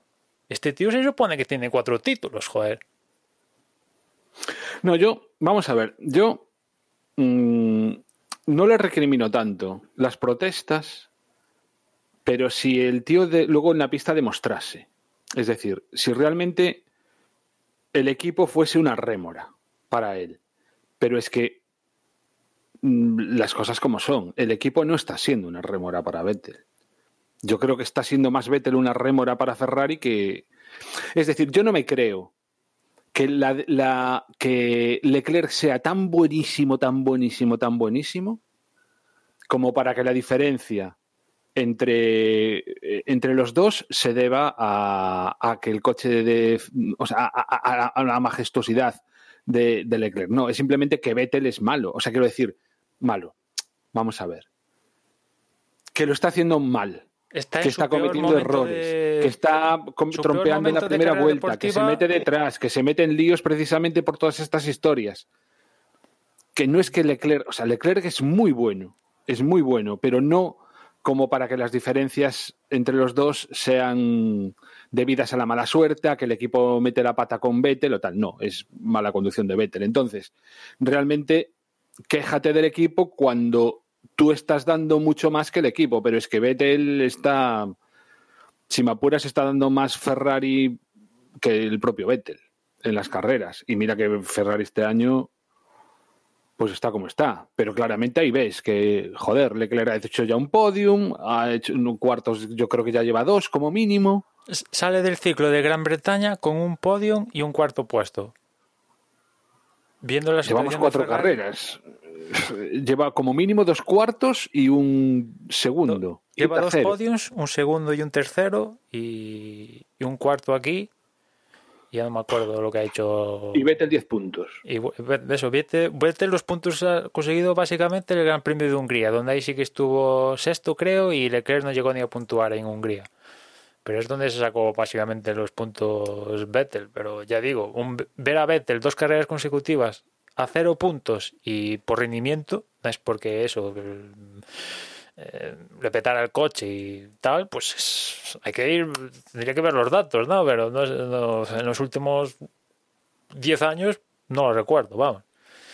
Que yo no es, o sea, es simplemente hago este comentario para querer decir, Vettel, estate callado. O sea, no le eches la, la culpa al, al equipo, no le eches la culpa a Ferrari, pues porque no estás tú dando todo lo que tienes que dar. No es como, por ejemplo, me acuerdo, anda que nos Alonso nos saltó sapos y culebras contra Ferrari, contra Honda, bueno, allí donde estuvo. Pero joder, es que el desempeño de unos comparados con el del otro, es quiero decir, Alonso se podía permitir el lujo de decir esas verdades, pero Vettel ahora mismo no. Vettel estate callado, pues porque, porque no estás rindiendo tú tampoco como debes. No, no, entonces, si, si incluso civilinamente. Si, si la propia Ferrari dijera de Vettel, hiciera declaraciones, a la- digamos, más o menos parejas, pues a ver en qué acababa la cosa.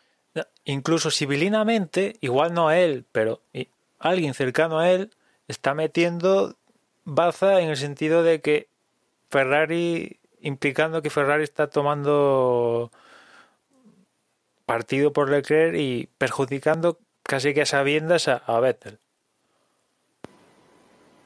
Incluso, Después de la temporada pasada, muy bien. incluso, incluso. Hay Yo no sé cómo está, la verdad es que no estoy al tanto. ¿Cómo está, cómo se lo está tomando la prensa italiana esta temporada? No sé, no, no lo sé. no No. lo sé. La verdad es que no lo sé, pero imagino que ya a estas alturas de ya llevamos cinco carreras, pues eh, tendrán que tragar, ¿sabes?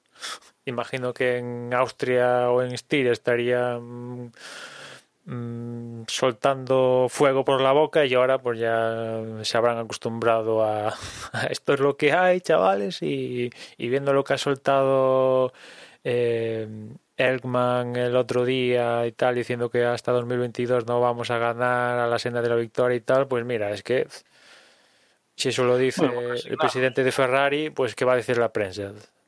Es que tampoco la prensa, es que, es que ¿qué va a hacer?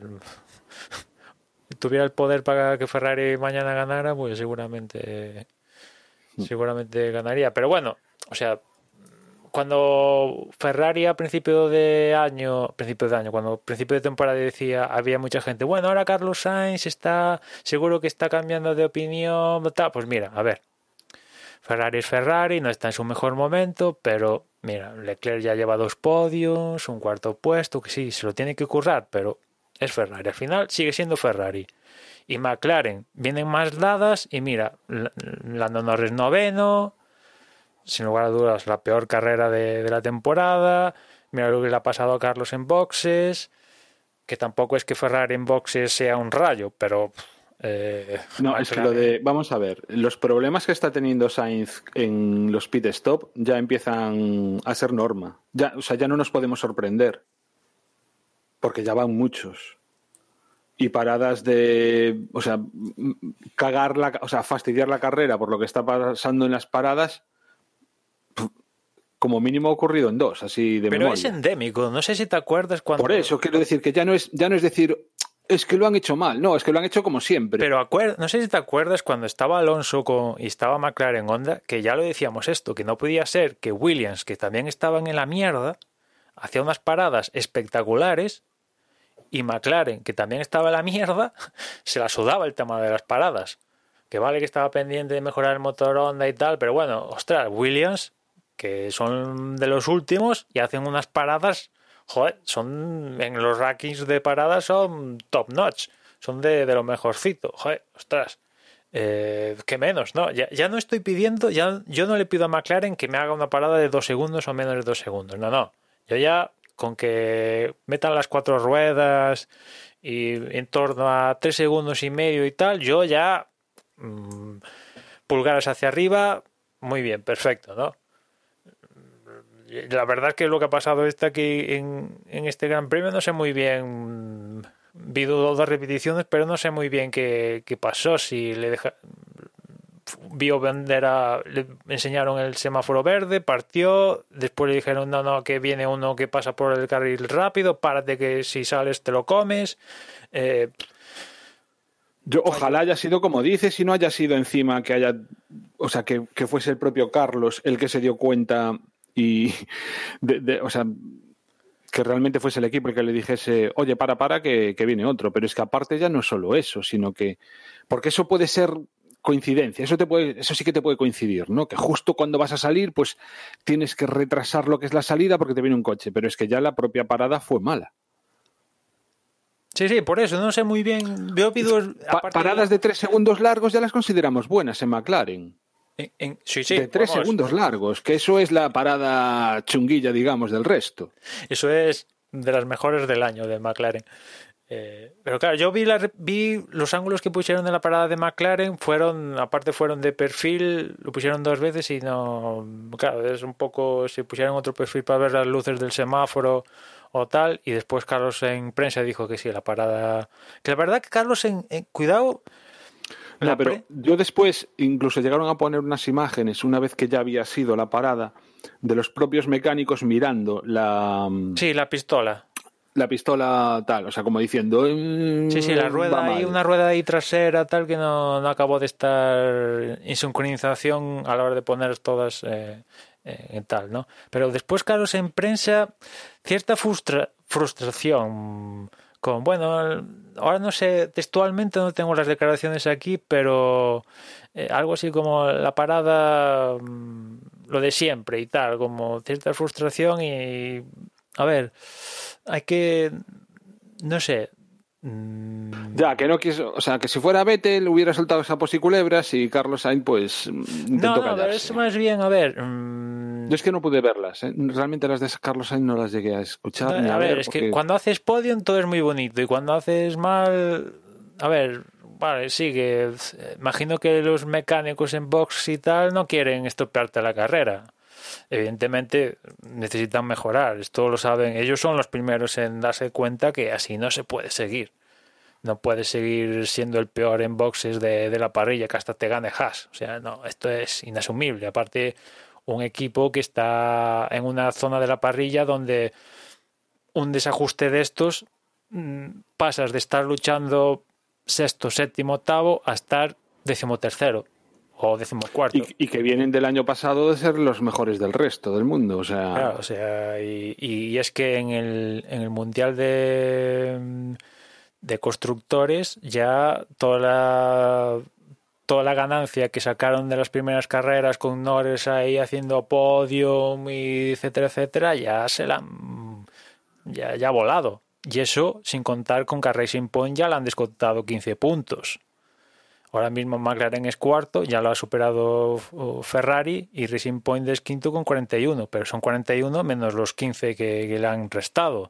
Renault es sexto con 36. O sea que mm, toda esa ventaja que acumulan, que acumularon en las primeras carreras en Estiria, Austria y tal, pues ya, ya, ya volado, ya ha volado. Eh, claro, son ¿cuántos puntos ha dejado por esta historia de las paradas en, Hungría? Pues es lo que decías tú antes, Juan. Pues les gusta justo, les tocó justo el carril de, de boxes con el trenecito y no pudieron salir porque no había hueco y si salieran era un 6 release. Vale, es lo que hay. Mm, pero, joder, sí, en el resto de paradas tú, por ejemplo, claro, es que también es comparar con, con, el mejor en este sentido que es Red Bull. Tu Red Bull entra a Verstappen o Alon y sabes que te la van a clavar. Y si no te la clavan, te hacen una parada de tres segundos, que para ellos es lentísima, es rollo tortuga, pero te hacen tres segundos. En cambio, ves a un McLaren entrar en boxes y haces el padre nuestro, porque eh, esto puede salir, vamos, a tres ruedas, que estar ahí 20 segundos, que si no sé qué, son problemas, son problemas. Y claro, estamos justo en una justo tocó estas carreras donde se están haciendo muchas paradas y claro, eso ahora mismo es un déficit para, para McLaren. Que además son, quiero decir, son errores que a veces, pues, mm, la propia carrera mm, de alguna manera hace que queden escondidos, pero no, son errores que han costado puntos. Porque en vez de salir donde se preveía que tenía que salir, pues sales detrás de tres o cuatro coches y no eres capaz de adelantarlos, pues porque realmente el McLaren tampoco da la sensación de que sea el mejor del resto, ¿no? O sea, claramente los Racing Point son más rápidos. Ferrari está demostrando que al menos Leclerc es más rápido casi siempre, al menos. Mm. Y, si me apuras, Renault está muy cerquita. Si te descuidas Alfa Tauri, Alfa Tauri por ahí. sí, señor. Con lo cual, eh, es eso, o sea, son errores que están costando muchos puntos, porque luego no eres capaz de, de, recuperar esos, esas posiciones que pierdes por no salir donde debes. Y entonces muchas veces todo el esfuerzo que haces, o clasificando bien, que tampoco es el caso, realmente, tampoco es, de hecho, ya veis, no, hacía bastante tiempo que Fernando no llegaba a la Q3, pero es que Mm, ¿De qué te sirve hacer buenas salidas? ¿De qué te sirve adelantar al principio si después la cagas y te quedas detrás? Pues así están. Sí, sí, y de hecho aquí, por ejemplo, Norris que fue noveno, que incluso él ha dicho que, ahora me acuerdo que Steam, pero que fue de, los peores de su carrera, eh, fue noveno. Ostras, hay que acordarse que Ricardo hizo un trompo también, algo inusual, pero si no Ricardo también hubiera estado ahí, ¿no? Eh, sea, no sé si os acordáis del adelantamiento que le hizo Leclerc a Norris en esta carrera. Pues ahora no lo tengo en mente, pero. Pues claramente superior. Claramente superior. O sea, además fue el, típico adelantamiento que se pone por fuera. No, me acuerdo exactamente qué zona del circuito fue, pero vamos. Norris intentó peleárselo y, y, qué va. No fue de estos adelantamientos en recta, ¿eh? fue así, le pilló varias curvas yo con mi mala memoria, no, no, creo que no fue en las S, pero hasta podría haber sido. Y, bueno, quiero decir que se veía claramente que el, que el Ferrari tampoco se...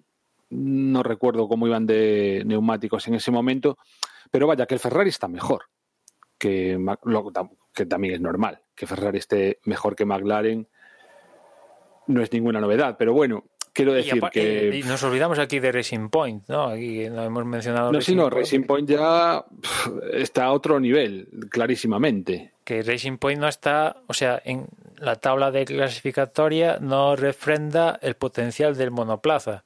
Que poco a poco mm, van a ir a menos. Pues parece que sí, pero aún así, ¿sabes? Eh, no deja de ser. yo, diría que iba, yo diría que van a más, porque las primeras carreras. O sea, yo creo que Racing Point va a más, porque las primeras carreras, siendo superiores, exactamente igual, hubo resultados ahí chunguillos. Yo recuerdo. No, no sé. Yo creo que, por ejemplo, en, en Austria y tal, si llegaran a tal. En Austria, no, en Estiria, perdón, igual llegaron a tocar. Hubieran tenido. Yo que sé, por ejemplo, el podio que hizo Norris debería haber sido de Checo. Por ejemplo, por ejemplo. Y eso fue, eso que fue en Austria uno, ¿no?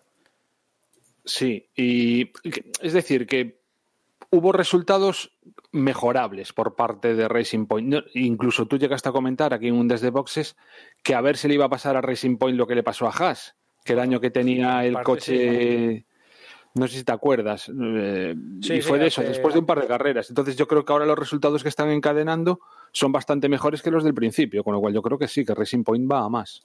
Sí, sí, Claramente... al principio tenían, tal como estaba barajado la parrilla, hubieran podido llegar a tocar podio. Ahora ya se van asentando detrás de los dos Mercedes, em, los dos Mercedes Verstappen y incluso Leclerc, con lo cual ya posibilidad de tocar podium, pero claro, esto es acabar cuarto o quinto en torno a eso. Claro, eso son. Tú espera que, tú espera que esté Checo. Una bolsa de puntos.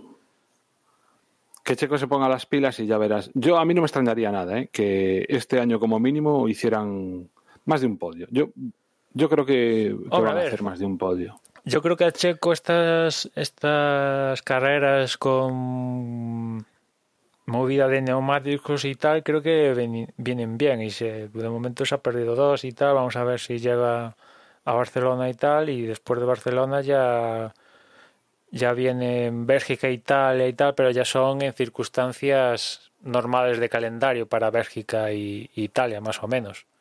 ¿no? Y después Italia, Rusia y tal, pues ya el calor, pues ahí ya entraremos en, en estrategias no yo creo que la última oportunidad de ver una carrera de Fórmula 1 a más de una parada es España. A partir de España, una parada, una parada, una parada, una parada.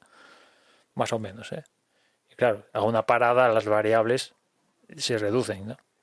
¿No piensas en Italia, en el de la Toscana, como, como dos paradas, por lo menos?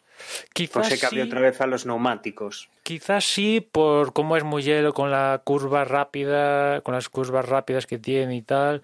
Y eso puede ser. Y la, la historia de que no sabemos, o sea, no, hay datos realmente. Pirelli no tiene datos fidedignos de años anteriores y es la incertidumbre. Quizás por la incertidumbre más que nada, pero. Mm, te quiero decir, aquí en Gran Bretaña Leclerc ha ido a una parada, sufriendo horrores al final, sí, pero ha ido a una parada. ¿Sabes? O sea, que con presiones aumentadas, con calor en Gran Bretaña. Y no fue el único, ¿eh? Y no fue el único, ¿no? Y o sea que a la mínima que a, los equipos, lo mínimo que tienen para una parada, vamos, te lo cogen, vamos, eh, fijo, fijo, ¿eh? Y, y, y por y parece que Mugello es un circuito fácil de adelantar con esa recta larga y tal, y, igual vemos menos adelantamientos que, que, aquí en Silverstone. Cuidado, ¿eh? Pues habrá que estar un poco pendiente, ¿no? De esa, esa posibilidad. Pero bueno, sí, la, verdad es que yo creo que la carrera ha sido interesante, ha sido emocionante y el, y el tema de los neumáticos veníamos de una configuración de carrera de la semana pasada, en la cual ya fueron importantes, en esta, desde luego, pues eh, ya con saber qué es lo que ha pasado, mm, la verdad es que a los equipos esta carrera sí que les ha, les ha venido muy bien y, bueno, el cambio también de neumáticos pues se ha notado.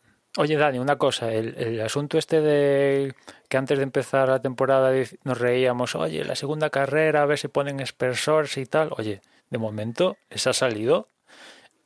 Ni, que ni pintado, ¿eh? Austria 2, totalmente, a ver, totalmente, diferente a Austria 1. Gran Bretaña 2, incluso ganador diferente a tal. O sea, es que, vamos, eh, deben estar dando saltos de alegría en las oficinas de la Fórmula 1.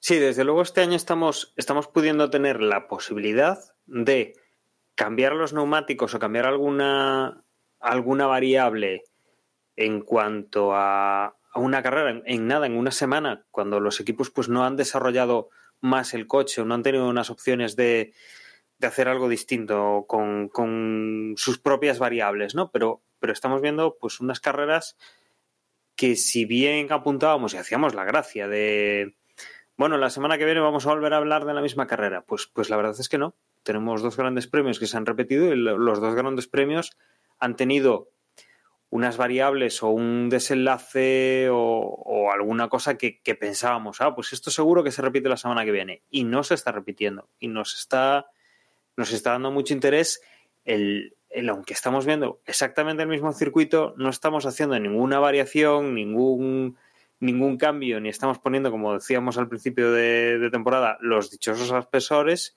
estamos viendo como cualquier mínimo variable al final sí que están dando carreras distintas y no porque digas, no, pues se ha estrellado el, el, que podía haber ganado el premio. No, no, no, no. O sea, estamos viendo variables que están afectando de forma importante y que le están poniendo un poco, sobre todo además esa, la diferencia. La semana pasada pasó esto, esta semana de repente, pues eh, yo creo que sobre todo en este Gran Premio de, del 70 aniversario hemos visto pues que, que es que la diferencia, hemos cambiado los neumáticos, y ha cambiado completamente y absolutamente la historia porque además es el, el, planteamiento que los equipos llevaron en la primera, la primera vez que han corrido en el circuito.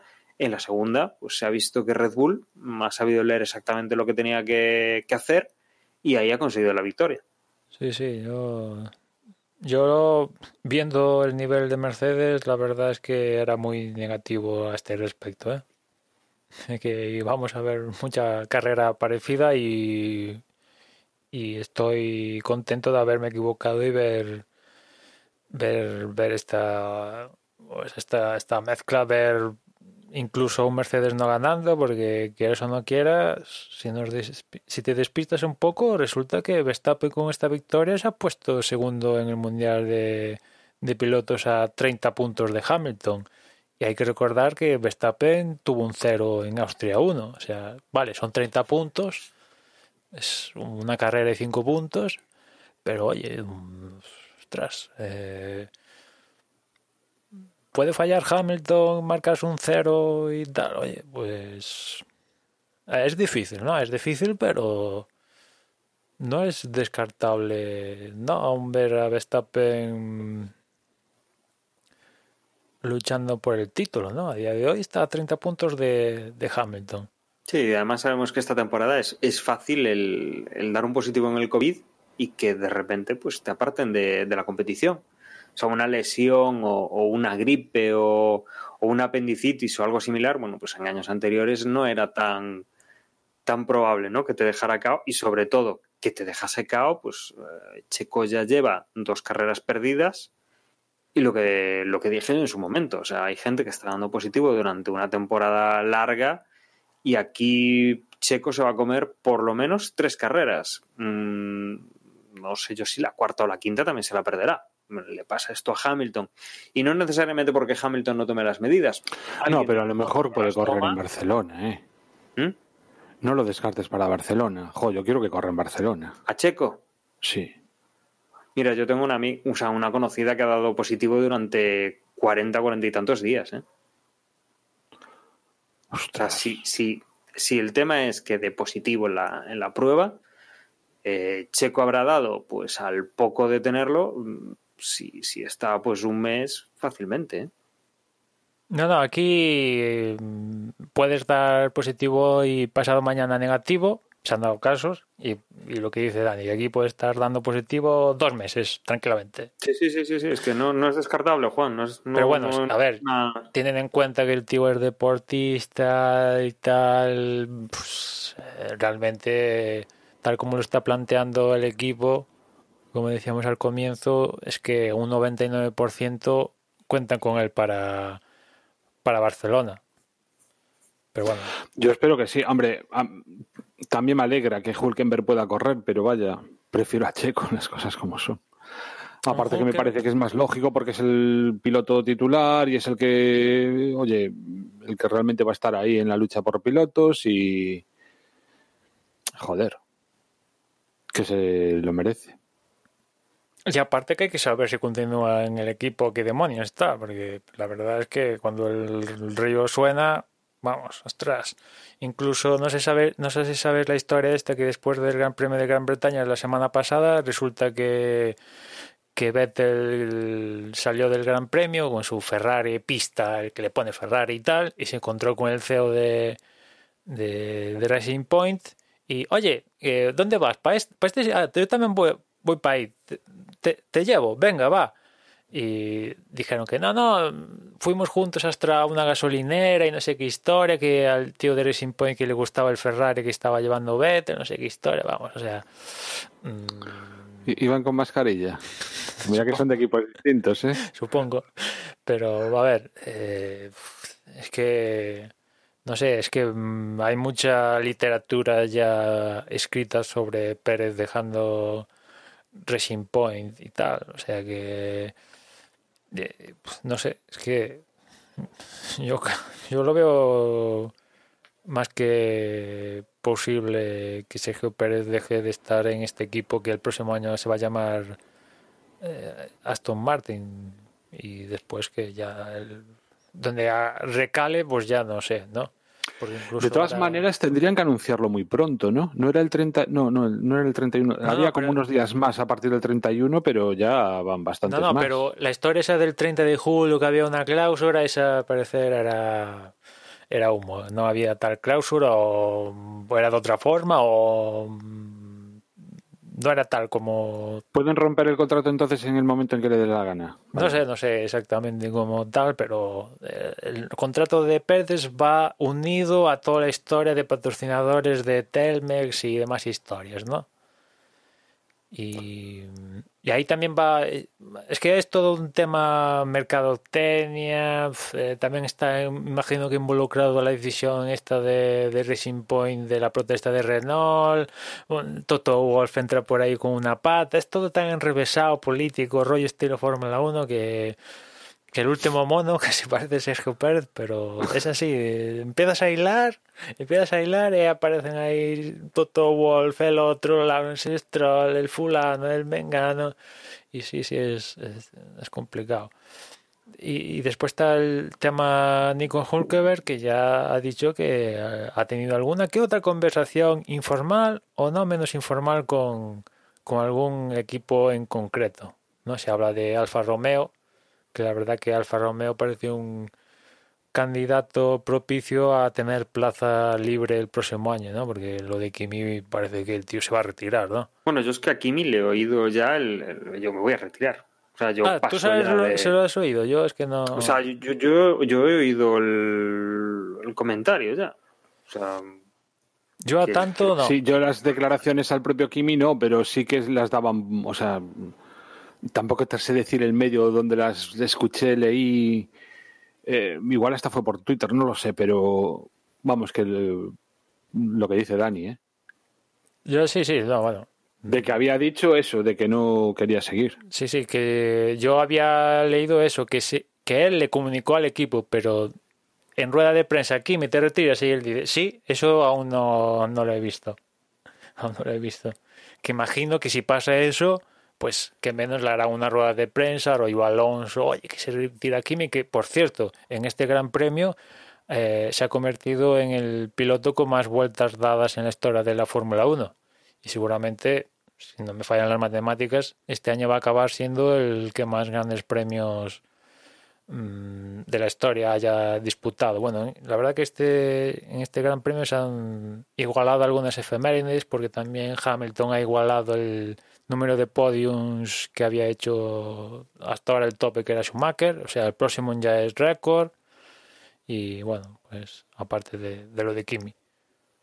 Bueno, claro, Kimi con los años que lleva en activo y, siendo además que se va a retirar ahora, claro, las últimas temporadas han sido las temporadas más largas, con lo cual es fácil que, que llegue pues a ese nivel, ¿no? A, ser de los que más grandes premios ha, corrido con, con, mucha facilidad. Pero bueno, claro, es que tiene una edad en la cual ya eh, lleva muchas carreras en la Fórmula 1 y yo creo que empezó bastante joven, con lo cual mm, van a tardar en, en llegarle al mismo al mismo nivel. De todas formas, Fernando debería andar cerca, porque claro, entre que Fernando se ha ido unas temporadas, pero Kimi también se fue unas, unas pocas, y Fernando lleva muchos años también eh, empezó muy joven en la Fórmula 1, seguramente pues eh, Fernando con los tres años de contrato, los dos más uno de, su nueva etapa a partir del 2021, posiblemente también, también pueda llegar a ese, a ese nivel. Y habrá que ver también Hamilton, que llegó bastante joven al equipo McLaren y que, bueno, pues, podría también llegar a ese, Mira, Fernando, Fernando está bastante cerca. De hecho, se aguanta, se aguanta las dos temporadas y son dos temporadas más o menos normalitas. Eh, evidentemente va a triturar la marca de, de Kimi, porque Fernando lo dejó en 312 y, y Kimi va por 318. O sea que si todo va normal, solo el COVID lo puede alterar, eh, Fernando se, acabará yendo de la Fórmula 1 siendo en aquel momento el que haya disputado, el que haya disputado más, más carreras, que tampoco es la verdad un récord muy muy guay de tener, francamente. No, seguramente prefiere otros registros en su. Sí, hay otros más interesantes. Mm de cara a la carrera de, de, España que tenemos este fin de semana, bueno, ya hemos dejado entrever alguna cosilla, ¿no? Por ejemplo, los horarios hay que hacer un reajuste el viernes, a diferencia de lo que tuvimos en, en Gran Bretaña, porque los libres vuelven a ser a las 11 de la mañana, los segundos a las 3 de la tarde, el sábado la, la, los libres 3 12 de la mañana, la clasificación 3 de la tarde y el domingo en la carrera a las 3 y 10. Neumáticos, ya sabéis, eh, la selección obligatoria por el tema del COVID, 8 del más blando, 3 del medio y 2 del duro, que viendo lo que está pasando, los equipos seguro que están maldiciendo eh, este, este asunto, ¿no? Que no poder seleccionar su, sus compuestos. Bueno, pero en este caso son la combinación más dura. No, no se pueden llevar tal y como están. No, no, digo los números de compuestos por eh, el ah el número de sí, el número, ya te entiendo. El número de neumáticos por cada uno de los claro, compuestos. sí exactamente que son est establecidos así los mismos para todas las carreras este año. Y después en cuanto a la selección de compuestos pues ya eh, los más duros no C1 C2 y C3 los más duros que tiene Pirelli pues son los que vamos a tener en en Barcelona una Barcelona que se espera, vamos, aunque llueva, aunque llueva, va a hacer calor, una humedad del copón ahí, vamos, pues seguro eso, ¿no? O sea que, mm, no sé, por un lado, mm, ya el año pasado, disputándose en mayo, fueron a dos paradas con estos mismos compuestos, pues este año que los coches van más rápido, más calor, etcétera, etcétera, pues, hombre, imagino que algún loco intentará ir a una parada,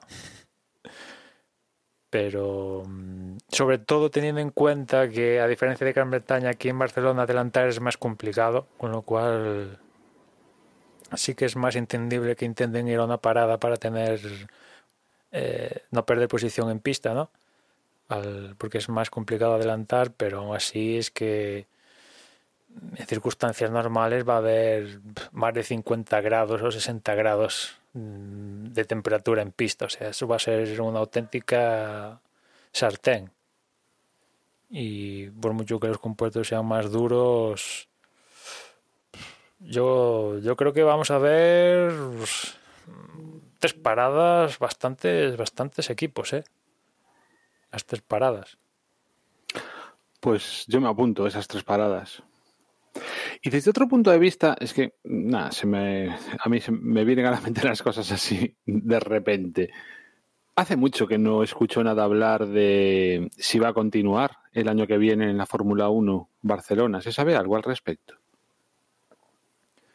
Pues creo que todavía no tenemos ningún tipo de. Mira, de aún no sabemos, de Barcelona no sabemos si se va a emitir esta carrera en abierto y quién la va a emitir. ¿Qué debería? ¿Que debería emitirse? A priori el gobierno ya como comentamos en el podcast anterior lo puso para que se ofreciera pero estamos a, lunes y aún no sabemos nada ya martes. Eh, y después en cuanto a lo del calendario lo único que te puedo decir es que han dado resultados trimestrales la gente este de Fórmula 1 y aparte de, de, que han perdido con respecto al mismo trimestre del año pasado, vamos, de ganar 600 y poco millones, han pasado a ganar 15, una cosa así. Y que se tiene como un canto en los dientes. Eh, lo, que han dicho, lo que ha dicho Cheskeri es que es, evidentemente le están dando prioridad al calendario a cerrar lo que tienen que cerrar de lo que queda de este año pero que tienen pensado para el próximo año un calendario de 22 citas, más o menos. Y claro, 22 citas, mmm, yo entiendo que, que hay casa que siga un gran premio en España, en, en Montmeló, ¿no? Aparte se da la circunstancia de que... Sé dinero, supongo. Bueno, vamos a ver, porque... o sea, creo que es más cuestión de que haya dinero para que pague quien tenga que pagar, que a estas alturas pues no está claro, cuenta, o sea, no, no, sé quién es realmente. que fruto Obviamente de... no es la Federación Española de, de, de, Automovilismo ni, ni, el ayuntamiento, no sé si será el ayuntamiento, digamos, el que al sí, finalmente... Vaya pachas, va pachas ahí la Generalitat del ayuntamiento. Ah, quien sea, pero yo me imagino que es más tema de si han conseguido. Por eso te preguntaba. Si... Pero ten en cuenta que fruto de, del calendario de este año, igual pudieron arrancar eh, algún beneficio para, el futu- para futuros años, ¿no? Porque se da la circunstancia que este año que, por ejemplo, que la Fórmula 1, por ejemplo, a Silverstone, para hacer más carreras, una carrera más, ha pagado, en vez de que le, les pagaran a ellos. La Fórmula 1 ha pagado a Silverstone para hacer la del 70 aniversario. Y, claro, viendo que no hay público, pues evidentemente se comen cero, ¿no? O sea que, pues igual, claro, esto no lo sabemos, por llegar a un acuerdo de, mira, sí que es el próximo año, no sé qué historia, que por cierto también eh, aquí Chase Carey ha aprovechado para decir que, que, que en, en cuanto al público, esperan, si todo sale bien, esperan que, por ejemplo, para la carrera de, de la Toscana en Mugello, con motivo de mm, las mil que Ferrari celebra las mil carreras de Fórmula 1, que igual para esa carrera ya vemos público en los circuitos, al menos en, esa de, de, de Mugello. Y, y claro, es un mes, ¿eh? ¿Qué? Sí, sí. Y- Sí, es, un- es un mes, o sea, y eso lo tendrán que autorizar las autoridades eh, sanitarias y del país, con lo cual habrá que, habrá que estar atento a, a si salta eso o no. Porque bueno, lo habíamos comentado, Rusia sí que hablaba de, sí, sí, nosotros vamos a ir con público. Sí, sí, ahí depende de, de cada país, pero es curioso porque, por ejemplo, mm, que también estaremos pendientes. Finalmente, las 500 millas que empieza a arrancar, los primeros entrenamientos libres empiezan a arrancar el miércoles, o sea, eso, pasado mañana, Esta cuando estamos semana. grabando. Eso sí, esta semana. Creo que es el jueves cuando corre Fernando, creo. Eh, Creo, pues, creo que puso que está preparado ya para el miércoles, o sea, que yo creo que es el miércoles cuando corre. Ya Eh, ha habido un reajuste, pero el- el- la cuestión es que en su momento, con por ejemplo la IndyCar, dijeron o público o si no, no hay carrera. Pasaron a decir 50% de público, después 25% y ya lo último que han dicho es que se van a hacer las 500 millas en público. Y creo que hoy han anunciado también que las 24 horas de Le Mans se van a hacer sin público. Y las 24 horas de Le Mans que se han reubicado, si no recuerdo mal, para finales de septiembre, una cosa así, pues se van a hacer sin público. O sea, bueno, es, es en Francia, Le Mans, otra situación diferente a Italia y tal, pero no debe... resultaría curioso que ver un gran premio de Fórmula 1 en Italia en la Toscana y con público, aunque sea un 50% de la capacidad, y a los días ver las 24 horas sin un alma, ¿no? Bueno, pues la verdad es que imagino que lo dice porque, claro, en cuanto se puede, mm, en cuanto puedes meter público, pues entonces ya ya puedes exigir pasta de canon y, y este tipo de asuntos, ¿no?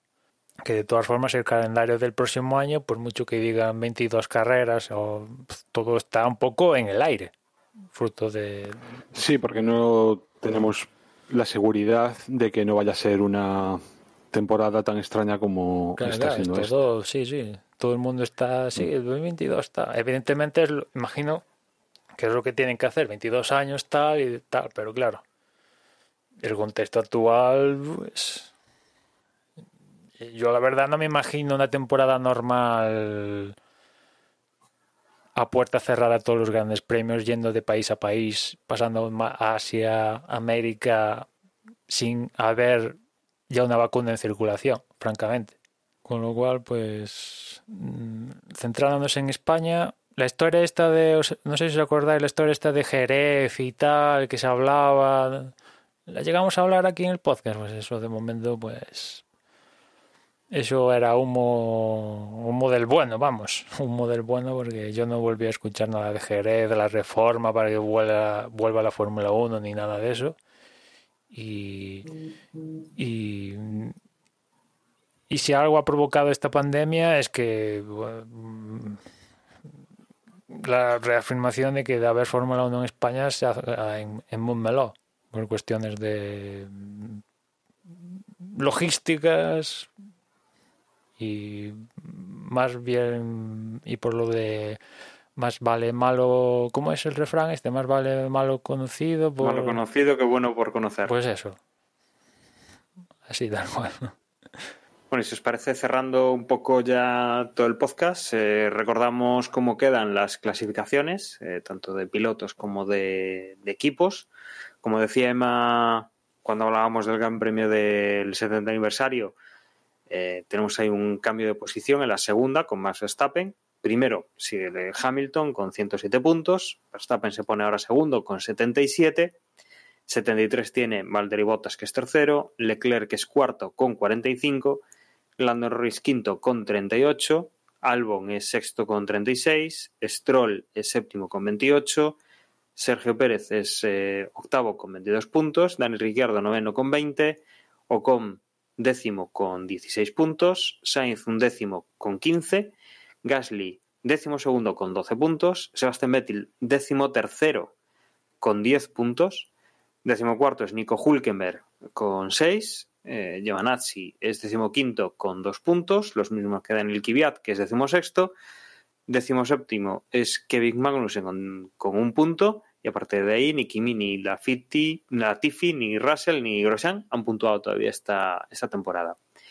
Y en cuanto a equipos, Mercedes con 180 va ya destacado, eh, Red Bull 113 puntos segundo, Ferrari tercero con 55, seguido muy de cerca en cuarta posición por McLaren, que tiene 53, quinto Racing Point con 41, sexto Renault con 36, séptimo Alfa Tauri con 14 puntos, octavo Alfa Romeo con 2 puntos, Haas es noveno con un punto y decimos Williams que todavía no ha puntuado esta, esta temporada. Y antes de finalizar, em, bueno, nada, queríamos agradecer a Juan que nos ha mandado, Juan, nuestro compañero, que esa, esa broma ya la hemos tenido interna, sino un oyente que nos ha mandado un, un correo electrónico, algo que, que, a nuestro compañero Juan siempre le, le gusta remarcar cuando nos despedimos. Y, nada, que lo hemos visto y vamos a intentar ver un poco lo que comentas, que, que cuando resumimos la carrera que igual alguna pudiera ser comentada poco a poco. Vamos a ir viendo a ver si, si esa fórmula cuadra pues en, en alguna carrera con, con, más movimiento, que creo que puede ser una, una, buena alternativa y creo que alguna vez ya lo, ya lo hemos hecho. Gracias, Juan, por tu, por tu comentario. Y no sé si queréis añadir alguna cosa más o ya vamos, ya vamos cerrando el episodio. Entiendo que no, vamos a, vamos a cerrar aquí. Yo, como siempre, agradeceros que hayáis estado con nosotros una semana más. Eh, os emplazo a que la semana que viene nos escuchéis para, para enteraros de lo que ha pasado en el Gran Premio de, de España de este fin de semana. Y os recuerdo que nuestra página web es desdebox.es, donde vais a poder encontrar las formas de contacto y las redes sociales para seguirnos, además de los, de los podcasts. Os dejo con mis compañeros que os las van a recordar de otras formas. Y como siempre, un saludo y hasta luego. Yo recuerdo que en Twitter nos encontráis como arroba desde boxes. Eh, si queréis mandar un mail, ese que tanta ilusión le hace a Juan, eh, pues es desde boxespodcast.gmail.com y nada, ya nos escuchamos la próxima semana. Bueno, o sea, mmm, para una, o sea, para empezar, los Juanes, los Juanes somos gente de bien y por eso enviamos emails. Y ahora que tenemos emails, entonces me roba Enma el la posibilidad de decir el, correo y me deja a mí lo de Telegram. Que sí, o sea, que, que, yo, oye, lo de Telegram me mola y todo eso. Además me lo paso muy bien con todos vosotros, pero concho, que el email es el email. Y nada, para uniros al grupo de Telegram, tele, ay, ¿cómo es? Eh, t.me arroba, no, ay Dios mío, t.me barra desde boxes. Y allí estamos todos comentando las carreras y pasándolo bien. Es algo que si nos escucháis, deberíais, aparte de enviar emails, deberíais también eh, uniros al grupo de Telegram. Venga, no me enrollo más. Muchas gracias a todos eh, por escucharnos y hasta la semana que viene. Adiós.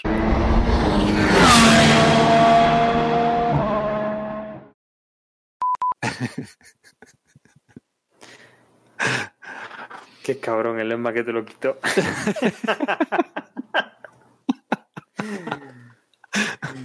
cogió carrerilla, cogió carrerilla el tío ya de la semana pasada y, y nada. Emma, Emma, dijo, antes dijo que le hace ilusión, ta... espérate, Pasca. espérate.